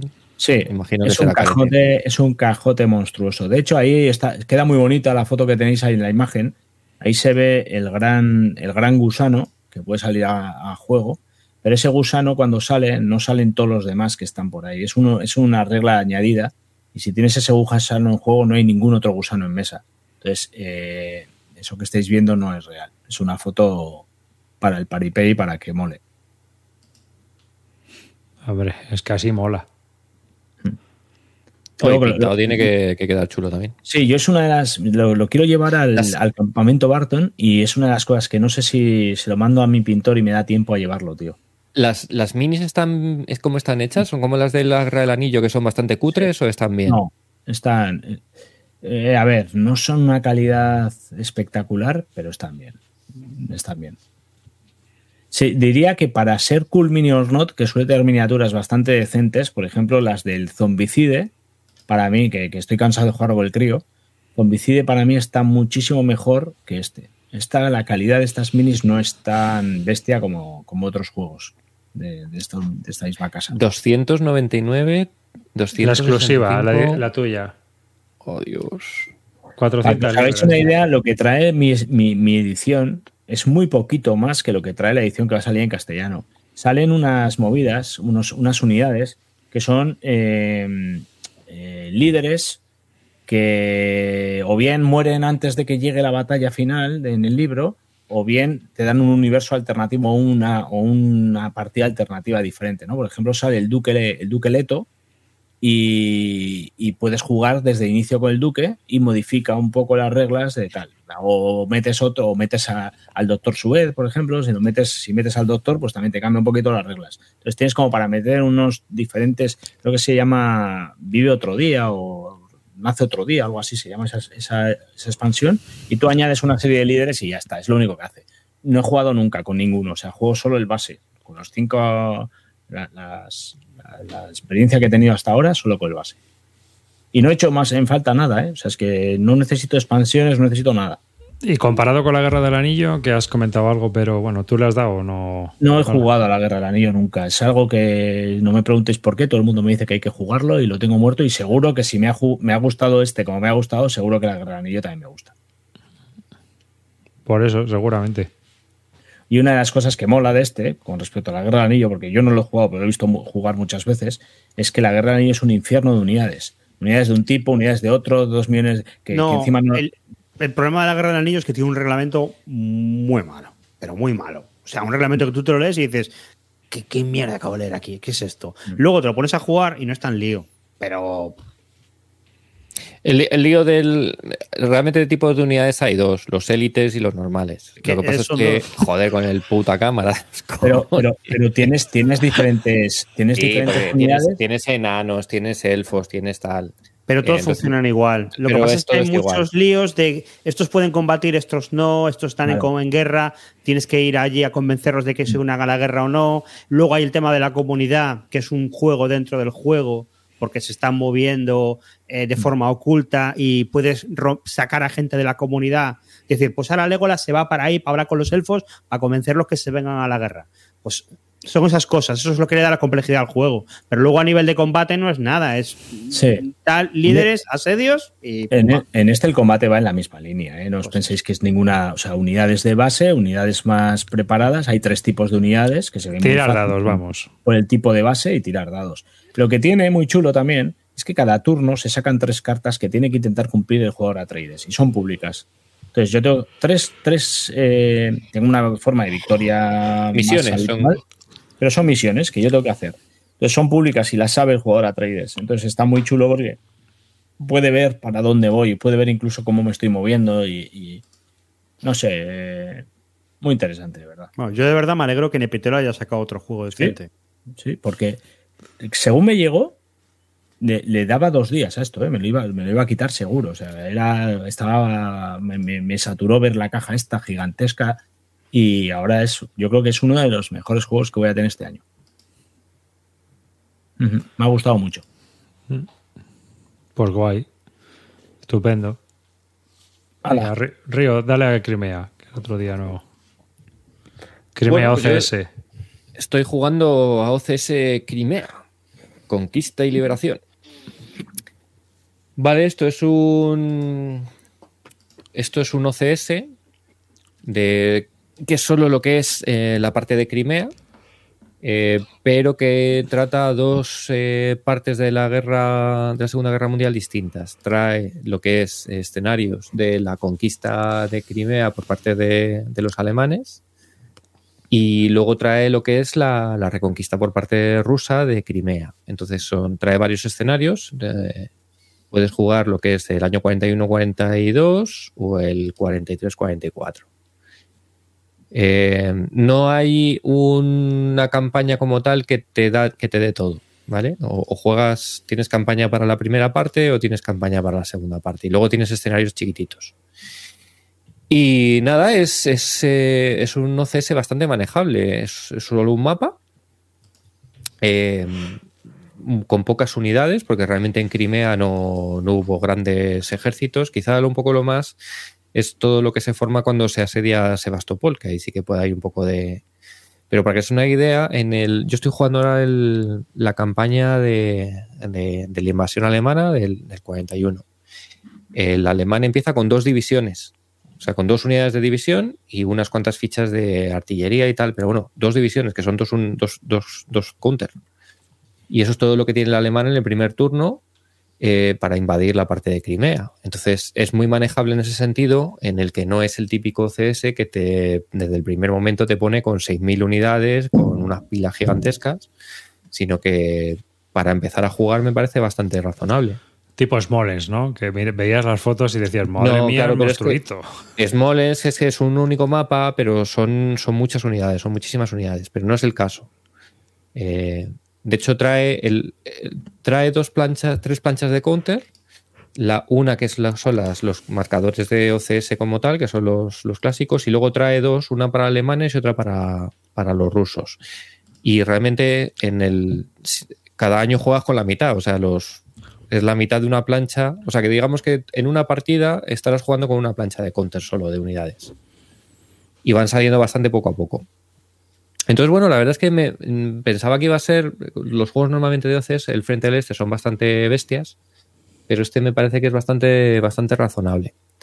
Eh, la situación es bastante jodida por el tema de que también hay muy poquita eh, logística. Hay muy poquito, muy poquito de suministro, por lo cual las cosas que puedes hacer están también bastante limitadas. Y bueno, pues nada, lo estoy jugando y he jugado, primero jugué un escenario eh, cortito eh, y ahora estoy jugando ya la campaña. Y, bueno, pues esa sensación, yo hacía mucho tiempo que no jugaba CS, entonces estaba un poco oxidado y la verdad es que me está viniendo bien porque te permite jugar sin, sin tener que poner muchísimo de, tu parte para enfrentarte a una cosa monstruosa. Eh, este es un juego que está pensado para, como hemos dicho antes, para unirse con Third Winter y jugar Third Winter con la parte de Crimea también. De hecho, trae escenarios también para que los juegues con Third Winter. Pero bueno, eh, en Es que es, cu- es curioso porque el autor es el Anthony Birkett este, que es el que está haciendo el Third Winter, el que ha Mm. hecho Crimea y el que está, va a hacer las dos partes, la de arriba y la otra. Mm. Este, este hombre. Y a mí me llama la atención porque por otro lado tiene los Battle in the East que está haciendo con Decision Games, que son los sucesores espirituales del Panzergruppe Guderian, el que jugó Celacanto que nos habló hace y que son 16 páginas de reglas y es un mapa 20 turnos, no, 10 turnos cada, cada juego. Yo estoy jugando ahora el primero. Estoy jugando Bagration Stopped. Ya hablaré de él. Y, y eso. Pero bueno, volvemos a OCS. Yo te quería preguntar, porque, bueno, Crimea. Es que en principio Crimea no la iban a conquistar, iban a pasar de Sí, ella. fue un, un sideshow, digamos. Sí, fue un side show porque desde Crimea podían bombardear los, po- los pozos petrolíferos de Rumanía.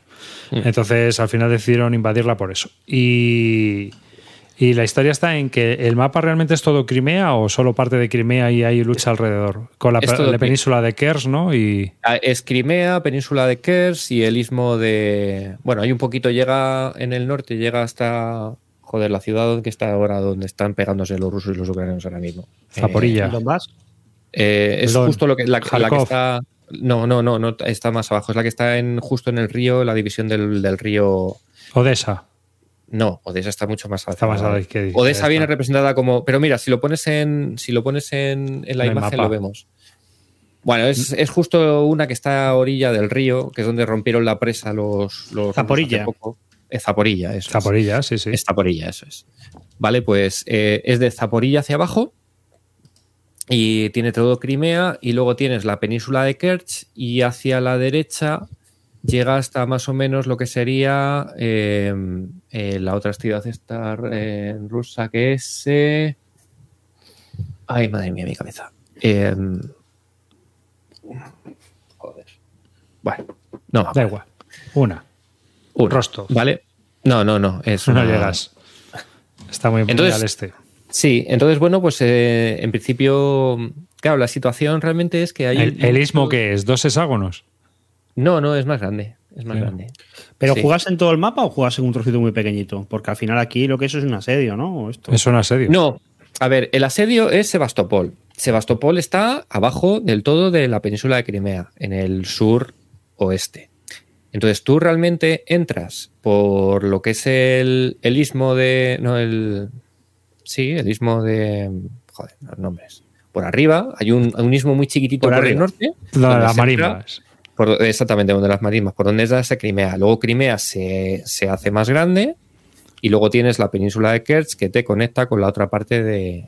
Entonces tú tienes que entrar, el alemán tiene que entrar por el norte, por ese istmo pequeñito, donde hay una, donde están los rusos acantonados, pero una vez que rompe por ahí, tiene un montón de terreno para correr y llegar hasta Sebastopol y asediarla. Y también tomar lo que es la parte de, De Kers. de- de la península de La, Kerch la campaña de Kers que hizo el Manstein. Hizo Manstein. Todo eso es eh, el tema de Manstein. Bueno, entonces los rusos tienen también, te pueden desembar te pueden hacer desembarcos, etcétera. Entonces, bueno, son, son poquitas unidades, eh, tienes que correr mucho para. y tienes muy poquito suministro. Es el problema un poco que, que tiene la logística, es bastante jodida para el alemán. Entonces, bueno. jodida, pues- jodida y obsoleta, porque los Sí. cañones y eso que tenían ahí era de todo de segunda fila. Bueno, ¿Cuántos eh, vienen, hay, hay ficha de los cañones gigantescos estos, el, el Dora y el no sé qué. Los Que son de la Primera de- Guerra Mundial. de 500 o de 600 milímetros que Mm. iban por tren. A ver, Eh, Siete escenarios tiene. siete. Sí, Bueno, y deben de ser, eh, son creo que son tres del 41-42, otros tres del 43-44 y me parece que unos para jugarlo con, con Winter. Sí, hay uno que es el principio de la campaña para combinarlo con Third Winter. 26 de enero del 44. La espada de Damocles se llama. Entonces, bueno, pues eh, me parece interesante porque son dos juegos que puedes jugar dos escenarios que son muy distintos. Por un lado tienes eh, el típico escenario del principio de la guerra con el alemán dando hostias como panes, con pocas unidades y teniendo que ser muy creativo para, para embolsar a los rusos, que tienen muchas unidades muy malas, muchas, algunas con calidad cero, la mayoría con calidad 1 o 2. Eh, mientras que el alemán tiene calidades 4. Para los que no hayáis jugado CS, la calidad es bastante importante, ¿no? CS, y se- Mm. es bastante definitoria en, en Di- todos los combates. ¿Dirías que este puede ser un buen introductorio? Sí, me parece que sí. Lo que tengo que ver cuando avance un poco más en la campaña es si no es demasiado jodida la logística para poder mm, ser suficientemente bueno como para poder llegar a Sebastopol con, ya. con posibilidades de poder por, ta- asediarlo. por tamaño no, pero ¿tú no crees que los OCS no brillan más cuando hay un poquito más de margen para hacer maniobra y correr y... Y Es que aquí sí que- aquí lo tienes. Es que, es que aquí sí que hay margen para hacer eso. Mm. Porque es verdad que luego cuando hay, hay cuando llegas a Sebastopol, eh, ya estamos hablando de que es un sector a lo mejor de cinco, de 7, 8 hexágonos, donde ahí sí que se va a acumular ya el rollo de asedio. Pero la campaña no es solo lo que es, por ejemplo, el juego que sacó NAC del Bombastin Triumph, es, es solo lo que es el, ya los alemanes han rodeado Sebastopol y tienen que tomar Sebastopol. Aquí estamos hablando que es toda la campaña de Crimea. Entonces tienes que llegar hasta Sebastopol, tienes que tomar Crimea, tienes que tomar los puertos, tienes que cerrar Kerch, porque los rusos te pueden desembarcar por Kerch, te meten a meter cosas por Kerch. Entonces, bueno, es verdad que he visto alguna foto de cuando ya llegas a los últimos turnos en los que sí que hay un rollo ahí de acumulamiento de unidades alrededor de Sebastopol bastante tocho. Pero hasta, hasta llegar allí yo creo que es un juego que sí que me parece interesante para, para empezar como introductorio, porque ya te digo que la situación inicial del alemán es que tiene dos unidades. Tiene dos divisiones. Tiene luego alguna unidad de antitanque, una de carros y tal, pero es que al final su, su masa de, de acción son dos divisiones. Y el ruso tiene unas cuantas, pero la mayoría empiezan desactivadas y se van activando poco a poco. Entonces, realmente es que en los primeros turnos tú tienes que manejar dos unidades y el ruso maneja tres. Y el siguiente turno a lo mejor el ruso ya tiene dos más y el alemán a lo mejor ya le entra un refuerzo de una más. Entonces se empieza muy poquito a poco y se va progresando. Entonces en ese sentido me parece que para alguien que empiece es mucho más fácil que no es Molensko, que es, a la venga, venga, Un, ma- un mapa con dos, no sé cuántas unidades Panzer, acorazadas, independientes, un Cristo. O, in- o incluso Sicily, que también dices es un, un mapa, pero Sí. claro, es que empiezas con un desembarco. la muy logística desde Túnez. es muy jodido también hacer bien el desembarco y montar la logística del desembarco. En Entonces aquí es, En Tunisia sí que es así, sí que empiezas con muy poquitas unidades y luego van llegando más, van llegando más y se monta. Pero bueno. Y es bastante, y además eh, eh, es bastante fácil saber lo que tienes que hacer, porque tienes dos unidades y tienes que pasar por un sitio que son dos hexágonos. Así que una vez que ya rompes, pues ya sí que tienes un poquito más de creatividad de, de cómo puedes embolsar un poco a los rusos para que no, los rusos no se te metan en Sebastopol y aquello sea infumable. Entonces, bueno, me, está gustando, ¿eh? me está gustando. Tengo que ver un poco más adelante si realmente eh, la limitación que tiene de suministro hace que sea interesante o no. Mi duda, como muchos juegos del Frente del Este de los primeros años de la guerra, es si es interesante jugar como ruso. No lo sé. Pero luego siempre tienes eh, jugar el La con- 43-44, en el que ahí son los rusos los que dan hostias y es el alemán el que tiene que estar replegándose y, y salvar la, la tostada. O sea que bueno, me parece un juego interesante porque trae esas dos vertientes eh, jugables para lo que es un OCS y me parece interesante también para, para empezar, por, por lo menos en esta campaña del 41, porque es, es bastante directa y son muy poquitas unidades. Así que bien, a mí me está gustando. Por guay. Pero bueno, yo soy un. Soy. No soy un hombre de pelo en pecho 12S. O sea, yo no, no soy de los que se juegan el Winter entero como la gente se lo juega. Yo soy más de los OCS pequeñitos. Y, y para esto la verdad es que me parece que está bastante bien. Muy bien. Pues nada.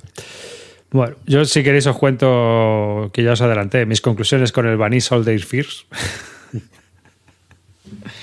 Bueno, pues después de jugar dos turnos, interiorizar las reglas y hacerme la paja mental ya de cómo funcionaba el juego y poder jugar de seguido, lo cual me permitió centrarme en otros aspectos del juego que hasta ese momento eh, habían sido un poco difíciles porque que si el despliegue, que si las brigadas, que si mantén la compostura y tal.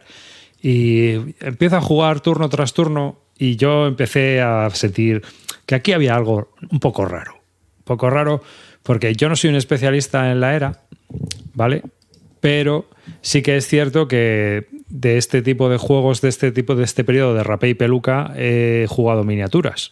Y conozco bastantes reglamentos también y tal. Juegos de mesa menos, pero reglamentos de miniaturas sí que conozco. Y yo veía que había cosas que aquí me picaban. Y ya hubo una que yo estaba aquí pensando, digo, a ver si es 1693 la batalla de Nerwinder, porque los infantes no llevan picas.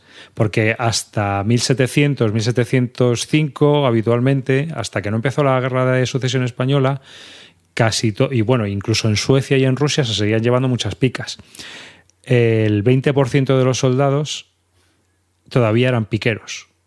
Formaciones de piqueros para defenderse contra la caballería. Y no vienen representadas en el juego. Los, los counters son iguales los de Blenheim que los de Nerwinder. Y eso a mí me pareció raro ya. Y entonces me puse a investigar sobre la, la propia batalla y empiezo a descubrir que aunque en el foro sí que están hablando de que, bueno, pues que es histórico y tal y cual, pero los despliegues, el despliegue que viene del juego, tal y como viene de ejemplo, no es histórico. Y la batalla tampoco está desplegada como se desplegó históricamente. Es más, según las reglas del juego, no puedes desplegar históricamente. Es imposible, es inviable hacer el despliegue histórico francés del, mariscal de Luxemburgo y hacer el. eh, con las reglas que te vienen de brigadas y del juego. En el juego histórico, o sea, en la, en la batalla histórica, el mariscal de Luxemburgo desplegó en dos alas. En dos, no en cinco. y en el ala derecha desplegó en seis líneas intercalando dos líneas de infantería entre la caballería. Es decir, caballería, infantería, caballería, infantería, caballería, caballería. En el juego no puedes hacer eso, porque tienes eh, línea frontal, línea de apoyo y línea de reserva. Es más, en esa época no existía el concepto de línea frontal, línea de reserva, línea de apoyo, sino que simplemente desplegaban por líneas. Eso vino como 15 años más tarde o una cosa así. O sea, en la de Sucesión Española sí que es posible que puedas tener unas líneas, eh, los generales pudieran tener unas líneas referenciadas. Y toda la, toda la batalla la desplegó en dos alas y atacó con el ala izquierda continuamente porque el ala derecha estaba muy fortificada. Bueno, independientemente de cómo fuera el desarrollo de la batalla, que encima los dragones están en otro lado distinto también, o sea, es todo un poco sui generis. Al final yo estaba un poco flipando. Eh, espera, ¿eh? Todo esto de lo que te estás quejando no es precisamente lo que achacas a los napoleónicos. Sí, sí, sí, pero no. Sí, pero no, porque, porque no estoy hablando de un detalle chorra. O sea, lo de las picas lo puede, bueno, pues vale, pues no vienen piqueros. Pues bueno, pues me alegro. Pero no es un botón, ¿sabes? O sea, no estoy hablando de los botones de los dragones. Vale, vale, vale. vale. Estoy hablando de que el 20% llevaban picas, tío. Vale. Y no viene en el juego, ¿sabes? Esto es como si Los de repente. dragones no están a la derecha cuando viene estar. O sea, Sí, una ojo. cosa. Ya, pero que, pero que es que a ti te viene en, el, en el- la hoja de despliegue del ejército, te dice que los dragones estaban a la derecha. No estaban a la derecha, ¿sabes? No estaban a la derecha. Bueno, independientemente de eso, eh, ya he empezado con eso porque, bueno, pues es la parte que, como dices tú, es la parte napoleónica. Vamos a ir a lo que es el juego. El juego en sí, el problema del juego es que, desde mi punto de vista, este juego lo han diseñado en Pascal y lo han traspasado a juego de mesa. Y el problema que tenemos es que cuando tú despliegas el, tablero táctico y el tablero de mando, cuando estás jugando, las referencias que tienes es mirando continuamente el tablero de mando, vuelves otra vez la vista al tablero de, de táctico, otra vez al tablero de mando. Mm, No es orgánico, no queda bien definida la situación. No, no parece que aquello fluya como tenga que fluir. Y aunque el juego es muy. muy el juego lo ha hecho Luis Ridley Scott, algo así, sí. Faltan los carruajes. El caso es que eh, hay muchas eh, reglas que digamos que intentan simular cómo era la táctica, pero que una vez que, empieza el desarrollo, como que empiezan a ser un poco absurdas o ridículas, ¿no?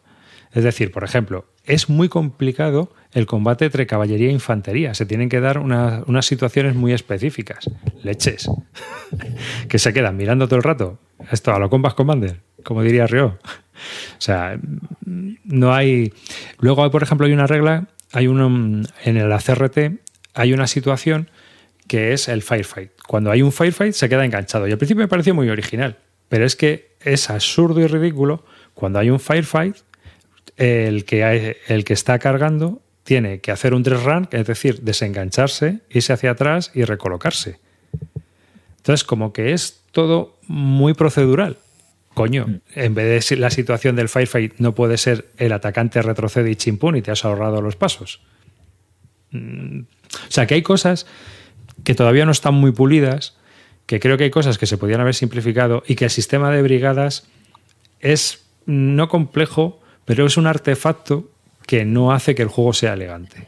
Creo que se podía haber diseñado de otra manera. Y es más, cuando te lees la historia de cómo se desarrolló la batalla, en el juego no se puede, o sea, hay una carga de caballería por un lado, se cuelan, aquí es imposible porque tendrías que desplazar a las brigadas de caballería de un lado al otro y es un verdadero dolor traspasar las brigadas de caballería o cualquier cosa porque tienes que sacar un 2 o menos en un dado de 10.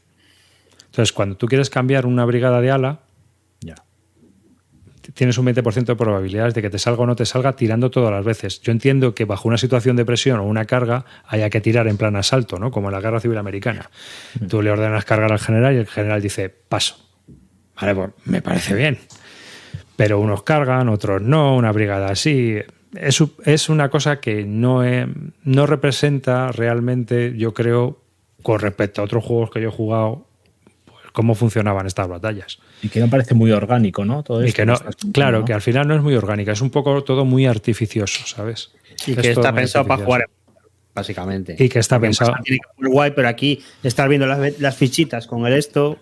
Claro, no, y aparte de que sabes qué pasa, que tú en el tablero de mando, al final se te empiezan a llenar las órdenes, los generales. Eh, como se te muevas un poco, una brigada se te puede cambiar de ala, ¿eh? sola. O sea, ha hecho, ha hecho un cambio de ala ya sola. ¿La carga esta, era para esta brigada o era, o era la de al lado? Espera, ¿el líder estaba con estos o es que... Claro, tú en Basal miras el tablero y están donde están. No se han movido. Pero aquí pues se empiezan a girar, se empiezan a mover, los colocas de una manera, los colocas de otra. No es, eh, no es muy... Aparte de que eh, han montado mal el juego, porque no hay un escenario de iniciación, no hay un escenario de una parte de la batalla o solo un ala de la batalla para que tú vayas entrando en el juego. No, te meten la batalla de Nerwinder que tiene 56 brigadas. es que son ciento y pico counters. Hay todos apiñados los franceses, que estaban todos apiñados, que ahí había una masa de franceses que debía de estar los aliados dando, matando a franceses tan a gusto, ¿sabes? Aunque perdieron la batalla. O sea, sí cascaron los mismos de un lado que de otro. Nótese, para los que estén escuchando el podcast y no viendo el vídeo, que estamos viendo un pantallazo de la colección de arribas y ya pone Previously Owned. Sí, sí, sí. Yo ya me lo he quitado de medio. ya me lo he quitado. La duda no es A mí la duda no lo he vendido todavía, el ¿eh? volumen 2. ¿Eh? ¿Cuándo te llega el volumen 2? No, eh, paso. Paso. A mí una, una sensación No, que me dio. ¿eh? Igual Ben Hull en el volumen 2 te lo arregla todo, porque esto es así. O sea, Mm, va como- Ya, pero el, el sistema este de brigadas es un coñazo porque no da flexibilidad. Estuviste Y, a ver, compartiendo. Yo entiendo, Perdona, sigue, yo, sigue. yo entiendo que esta guerra era muy lineal y muy rígida, pero también era muy loca a veces. Las cargas de caballería, aquello empezaba y, y se te iban para todos lados. Y ahí ya era impredecible. Aquí eso no ocurre. O sea, tú, por ejemplo, en el Method Iron, cuando haces una carga, no sabes dónde vas a acabar. Sí. Pues es que aquí era todavía así. Es decir, tú cargabas con la caballería y a ver dónde llegaban. Has estado mandando, en, en el grupo que tenemos nosotros, ha estado Arribas compartiendo fotos de la partida, ha mandado varias, y te juro que yo veía la foto de la, la primera foto de la partida y la foto de la última, y yo juraría que eran la misma foto. O sea, es que Oye, no se ve. Y otra queja napoleónica, porque ya, ya me puse en, pan- en plan pejiguero, ¿no? Porque claro, es que al final te dicen, no, es que hemos hecho un estudio histórico. A ver, tío, en Blenheim, las estadísticas de los franceses en Blenheim y en Nerwinder son muy parecidas. En Nerwinder, en 1693, la infantería francesa estaba bajo mínimos. ¿Sabes? Y hay brigadas francesas con 12 de moral. Y tiras un de 10 para tirar moral. Es decir, que tienen que perder tres, tres batallones para empezar a, a- hacer routine. Cuando el, el duque de Luxemburgo desplegó la caballería adelante porque no se fiaba de su infantería. Hay cosas que no tienen sentido. Como, como que. No Río recomiendo el juego. Cosas sin sentido, como que Río diga que tu, tu, tu escenario no se ha movido y él nos mande fotos de sus aviones, le digamos Eh. que no vemos diferencia y él Eh. nos suelte que de este turno han bajado las ruedas del avión. Por lo tanto, no, no lo vemos, pero la diferencia de estos 15 días es que un avión ha bajado ruedas Chaval, 16 turnos llevamos. a tope, bajando y subiendo a las ruedas. Sí, esto lo he jugado en solitario porque primero normalmente me gusta probar en solitario y si eso lo puedo guardar para jugar con otra persona, pero esto, esto, el foro está lleno de peña preguntando dudas a trochimoche porque hay muchos supuestos que son un puñetero lío. O sea, la artillería, las cargas, la, Yo- bueno, yo me los, acuerdo- los cambios de ala. Yo me leí el reglamento y lo del overlap directamente no lo entendí. Fue en plan de, esto tengo que desplegarlo para entenderlo. Porque leído no se entiende. Luego ya cuando lo ves, lo ves. Yo al principio también me lié, pero luego cuando lo ves, eh, le pillas el truco. Pero eh, para mí es incomprensible que no puedas desplegar en distintas líneas. Es decir, que si puedes, ¿por qué no puedes desplegar en seis líneas? Porque tienes que hacerlo en tres. En tres aunque sean dobles. Pero no puedes hacer cosas raras. Mm, Es que no. Yo, Yo creo, que yo creo que se podría haber hecho sin el tablero de brigadas, creo. ¿eh? Y luego, por ejemplo, se les ha colado cosas de versiones anteriores. Porque eh, en las reglas te dice, los líderes mueven 8, pero si los líderes no salen del tablero de mando, ¿qué coño van a mover 8? Hostia. Pues Ahí eso es de cuesta una mucho- versión donde los líderes estaban en el tablero táctico.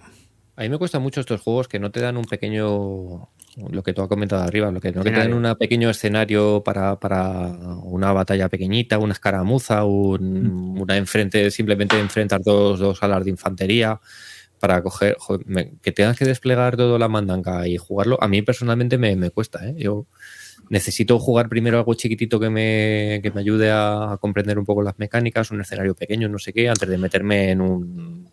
Pero es que, encima, es que encima es un juego con una escala, tío, que para empezar, igual, puedes apilar dos unidades que lo, yo lo veo comprensible, porque los batallones eh, eran normalmente, ocupaban unos dos- desplegados para combate, desplegaban unos 200 metros de ancho, por 14 de profundidad en cinco filas, habitualmente, más o menos. A esta época va cambiando un poco.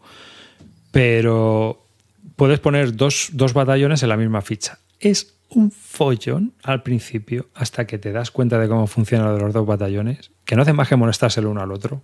O sea, es, es ilógico, ¿sabes? Cuando, tío, si en el hexágono hay 200 metros. O sea, que yo creo que... Y luego otro follón que tienes en cuanto a la producción eh, es bastante confusa, porque los, los, tokens tienen un valor de combate. En este caso, por ejemplo, tú imagínate que llevas una unidad y tiene cuatro. Cuando descargas la primera volea, le das la vuelta y se ponen en tres. ¿Vale? Y si le, enganchas otro y te viene un 1, como que han tenido un impacto. ¿Vale? O sea, dar la primera volea o recibir un impacto es lo mismo. Cuando reciben la segunda herida, le pones un token de 2. Pero claro, son dos con respecto al base inicial. Es decir, que tú estás viendo la ficha que tiene un máximo de 3, pero el máximo es 4. Por lo tanto, le quedan dos, no le quedan. o sea, tienes que estar haciendo siempre, acordándote de que es uno más de lo que restas. Mira, un Leo. Un Leo un lío. Es decir, el caso es que el juego se ha tirado años en desarrollo y ha salido así. O sea. Bueno, Ben Hull style. Sí. En fin, que no lo recomiendo. Esa es mi conclusión final. Buscar en otro sitio un, juego de la guerra de. Bueno, lo que le estuve comentando a Celacanto, que estabais vosotros en el grupo, digo, digo, a ver, yo es que al final, para hacer la gestión del mando y tal, el tabletop battle este que han puesto de Annabel Holland en, en, el Rally de Trus casi va a ser mejor, porque pone la, las cartitas con lo que sería la línea de combate y se van combatiendo las líneas y ya está. Sí, mira, de ese puedo hablar yo muy brevemente, porque lo he jugado en el Rally de Troops. Ese es un juego que es, para que os hagáis una idea, el tema de, del W1815, o sea, una idea de tú tienes unas fichas y tiras unos dados y vas desgastando la, la, línea del rival. Pero ¿qué tiene? Que es que está muy, muy hecho, muy sencillo para que sea modular y que pueda jugar millones de batallas de esto. Entonces, ¿qué, ¿qué, te dicen? Te dicen, pues una batalla, pues Neverwinter como esta, y te ponen unas cartas con unos puntos de vida que son esas barritas que están delante. Y cada carta hace un movidón. Eh, pues algunas tienen habilidades especiales, otras tal. Entonces tú lo que haces en un turno es tiras dados, adjudicas los dados a las cartas, solamente a una o a dos si son dos alas diferentes, y, y, luego el otro hace lo mismo. Y luego de vez en cuando activas la habilidad especial del tío y disparas al otro. ¿Y qué pasa? Pues que simplemente con esas mecánicas te queda una idea de cómo fue la batalla. O sea, no, no, esto no es, no es sutil, se pierde por azar, se pierde por muchas cosas, pero te queda una idea de, vale, esto fue así, porque esto es, yo aquí, estos tíos son mucho mejores, les pongo las, los dados a estos, el otro me está fastidiando, entonces no puedo impactar contra el centro porque este me está haciendo screening, pues me lo cargo y en cuanto te lo cargas ahora lo tienes libre. ¿Y qué pasa? Esto sería una tontería, porque realmente el juego es una tontería, pero como te vienen en la caja, yo que sé que son 20 batallas, eh, de todas las épocas, que si Alejandro Magno, que si no sé cuánto, que si la Guerra Civil Inglesa, que si batallas de estas de tal, pues al final es divertido, aunque sea jugar una partida, ver cómo es la batalla y luego te juegas otra. Hay escenarios que son mejores y hay otros que son peores, pero me parece que para esto pues está bien. Te, te coges, te unos dados y si te interesa el tema, pues te quedas una idea muy por encima de cómo fue la batalla. Y tú luego te lo puedes leer. Y realmente estos son, son 20 minutos, ¿eh? No, no es más. Es tirar dados, adjudicar dados. Pues- Es un- esto, es, esto es el concepto de Philip Wargamero. Pues Viene- eso. en, en Rally de Truth vienen todas las, las mismas, tro- las mismas batallas que vienen en la caja. ¿o? Tienen muchísimas. Yo no sé si están todas las expansiones que han sacado tal, pero que, que hay mogollón, pero mogollón, ¿eh? Hmm. O sea, te puedes jugar Alejandro Magno, la Guerra Civil Inglesa, eh, la Guerra de los Siete Años, eh, pero porrón, porrón de ellas. Y tú vas viendo la batalla y si tú sabes algo de la batalla dices, no, pues sí, esto fue así, porque está este, este, este cada, es son cartas, o sea, son cinco cartas contra cinco cartas o seis cartas. Y ahí tú vas viendo, pues este tío son lo- la Guardia Sagrada, estos son no sé qué, estos son no sé cuánto. Y las habilidades que tienen reflejan un poco lo que hicieron en la, en la batalla. Y es nada, es hacer dados como el Yahtzee, enganchar no sé qué, hacer descargas, el otro te protege, eh, vas rompiendo tal por moral, puedes remontar, y en 20 minutos finiquitado.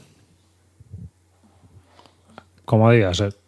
Claro. Además, ni tablero, ni tablero ni nada, por lo que estoy viendo. no, o sea, que es esto te lo es puedes la- llevar, te lo puedes llevar a, a la playa y jugarlo ahí en la piscina también. En la playa. Es que esto es la idea del Waterloo 1815, de tiras unos dados y cada dado activa una carta que hace algo y desgasta al enemigo, pero en vez de hacer un tablero con una mapa y colocar las fichas y todo esto, pues simplemente lo que tiene son hilera de cartas contra hilera de cartas y unas barretas delante que son los puntos de vida.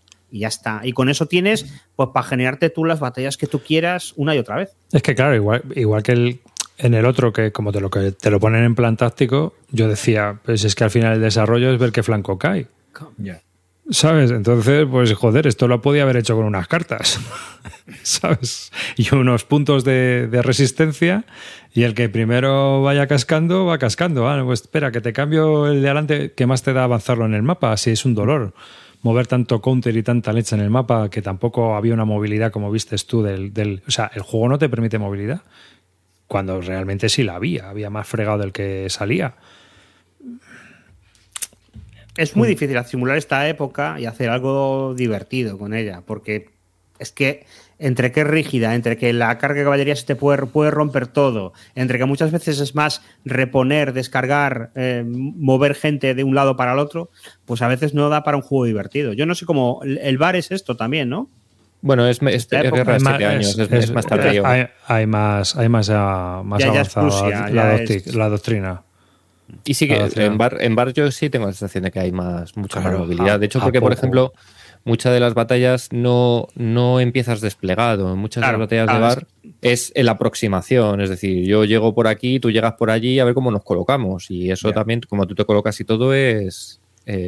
Me acuerdo de haber visto un vídeo del Gilbert Collins hace años de una batalla de, de Federico II, estas de Prusia, y te decía, es que, joder, la diferencia es, es que este tío hizo una, la batalla esta, y la batalla esta es una mierda y está descompensada, porque es una, una emboscada. Entonces, en un juego lo que hicieron fue la emboscada, y no tenía ningún sentido, porque era, les- salimos por el bosque y te disparamos y, y tú caes porque estás de espaldas. Y otro juego era, mm, lo que vamos a jugar no es la emboscada, sino el cómo consigues moverte alrededor de todo el bosque para poder hacer bien o no la, la emboscada. Entonces, claro, es, Mm. es una filosofía de diseño distinta. Pero claro, es otra época ya. Sí, Pero no creo, no creo que la doctrina sea súper radicalmente distinta, ¿eh? sí. Sí, porque, Sí, por porque ejemplo, La de- disciplina cambia mucho. Ah, de- Aquí, Aquí tú date cuenta que para empezar, mira, en 1693 iban todos, todos con unos mosquetes que todavía no son los mosquetes que se utilizaron lu- luego durante todo el siglo XVIII, los Matlock estos. Entonces, eh, esos me parece que empiezan en 1704-1705. Ya todas las unidades francesas se equiparon en 1703, 1704 por ahí con ese tipo de mosquetes. Y eso cambió toda la doctrina, porque también pillaron la bayoneta que se podía desmontar. La bayoneta que había en 1693 es la que ponías en el fusil y ya te habías quedado con la bayoneta puesta del resto de la batalla. y aquí las tropas son muy ineficientes. O sea, son, son no son campesinos, pero son gente con muy poca instrucción. En Em, la época prusiana sí que son gente profesional. Claro. Eh, eh, aquí es toda gente que habían cogido de por ahí, mientras que las batallas de Federico son todos militares profesionales y mercenarios. No, y yo, yo me acuerdo incluso que había un rollo muy raro que ocurría en las batallas de Federico, que es que eran dos alas, pero de repente este ala empieza a avanzar, esta retrocede, entonces esta empieza a retroceder y esta avanza y van haciendo como una espiral entre ellas. Y tienen ahí como unas cosas muy raras. Y eso en esa época anterior no, no, No lo se hay. podía Ahí hacer. Es más, disparar, disparar y listo. También porque en 1693 no había cade- cadencia de paso. Ah. Entonces, Yo no iban al ritmo. Jugué, lo que pasa es que no me acuerdo el nombre. eh, me lo enseñó Alberto Romero en El de la- los lamentos, el Avisos Lamen. Pues no te sé decir. Porque, El que- pero porque es el que va enseñando, ¿no? De Legion Games. Sí. el abismo de los lamentos. Y estaba Son- bastante. es- Son seis bastante- batallas, seis batallas de Federico el Grande. estaba bastante chulo porque era muy sencillito y, Tiene buena pinta. y la verdad es que estaba para. Se jugaba con cartitas que también tenías con palos, ahí en rollo de. de- y me, me pareció bastante majo, se, se explica en un pedo. Mm, Y para juego sencillo que, te, que quieras jugar un poco que represente esa época, que no te quieras meter en el follón de bar y tal, me pareció bastante apañado. Hay otro también de Holland Spiel, el and Musket, este, la serie esta de. Ah, pero eso ya es anterior, ¿no? Eso es como un Musket and Pike, pero. No, pero hay de todo también. Hay de- desde el Renacimiento hasta los napoleónicos. Es, que- es que le gusta mucho, a esta chica, a esta, a esta chica le gusta mogollón esta época. Porque Sí, pero esto es- hablando de. Esto es del tío este que le gusta la guerra civil americana. ¿Cómo se llama? Te lo digo ahora. Horse and Musket, espera, si es que.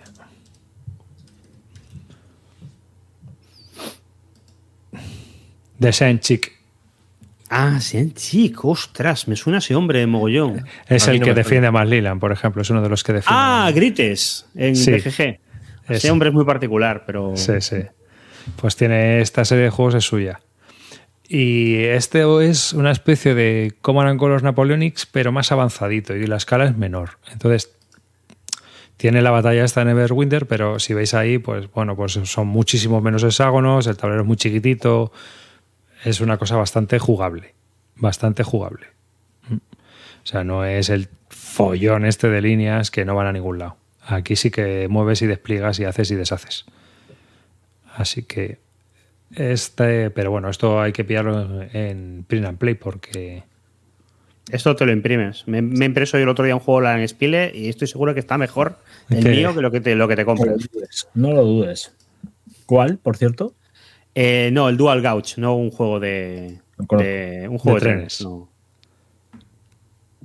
pero a pelo, vamos. El caso es que bueno, pues este igual hay un montón de series y, y hay algunas que se venden en print and play.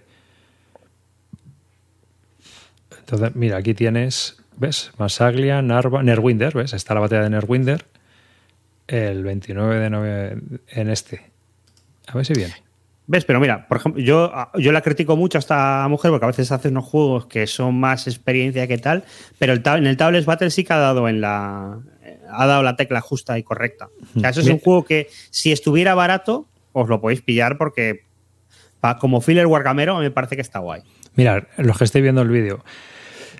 Esta es la batalla de Nerwinder, que es la misma foto que he puesto antes del Banis del Fers, ¿no? pero en versión Horse and Musket, que hay 20, 20, 30 tokens por cada bando para jugar y en el otro hay 200 y solo vas a mover 15, porque los otros, como vas a tirar el dado y no te va a salir la tirada, pues no se van a mover. Joder, Eh. pero viendo esto sí que parece un Command and Colors, ¿eh? Claro, sí, es, dicen que es muy Command and Colors. Pero en en- como lo que decía Calino antes, en- Sí, mira. con marcadores en vez de bloques. Mira, ves, Calino, ya te he puesto otra cosa para que... hay napoleónicos. Sí, sí. Pues eso. Bueno, pues nada. Yo lo siento, chicos, pero no os recomiendo la serie esta de Bayonets and Muskets. Un coñazo supino al final, después de aprender a jugar. Me ha costado, ¿eh? Me ha costado unos días. Ahí hasta que interioricé las reglas y jugué la partida. Y... Pero una vez que vi cómo funcionaba todo, cagadón. Además, además, te vas al foro del juego y la gente no está muy contenta en general. en general. Hay gente, hay gente que ya está pidiendo la Living Rules porque dices, esto aquí hay muchas cosas que no están explicadas. Y también tiene muchas erratas. El juego ha salido con que no son críticas, pero sí que, que ha salido con, con un montón de erratas que, primero, no se liberaron las reglas que se tenían que haber liberado para que la gente las pudiera haber visto y hubiera dicho, oye, esto de los líderes que mueven ocho, si decís que despliegan en este otro tablero, ¿de dónde sale? Cosas así, ¿no? Y que ellos hubieran puesto, porque están, dicen que están haciendo ya las Living Rules, las cuales yo ya me voy a perder porque yo ya esta serie la olvido. Y con esto otra cosa. Ahora estoy con el Battle in Days. Así que ese por lo menos está bastante más entretenido. Muy chulo, la verdad. Old school, pero muy chulo. Bueno, ya hablaré de él. Que yo creo que hasta aquí, chicos. Sí, señor. Así que nada. Horse a Musket, he dicho. A ver, que están aquí diciendo que qué juego he dicho. Horse a Musket. Para Print and Play. Pero da igual, no se puede comprar. En Wargame Bowl para Print and Play. ¿No? Sí, Estará. sí, sí, esa es la forma. O sea, vamos, esto comprarlo eh, te va a costar una pasta y te van a llegar unos cartones de cereales recortados por Anabel Holland. O sea, que es que que es que tela. Pues nada, un saludo a todos los que nos habéis visto, un saludo a todos los que nos escucháis en diferido y, y pues eso, hasta el próximo programa. A ver si vengo con algo más animado, porque madre mía, vaya racha. Calino, Bueno, chicos, nada, eh, nos vemos el lunes. Un saludo a todos y hasta la próxima. Roy.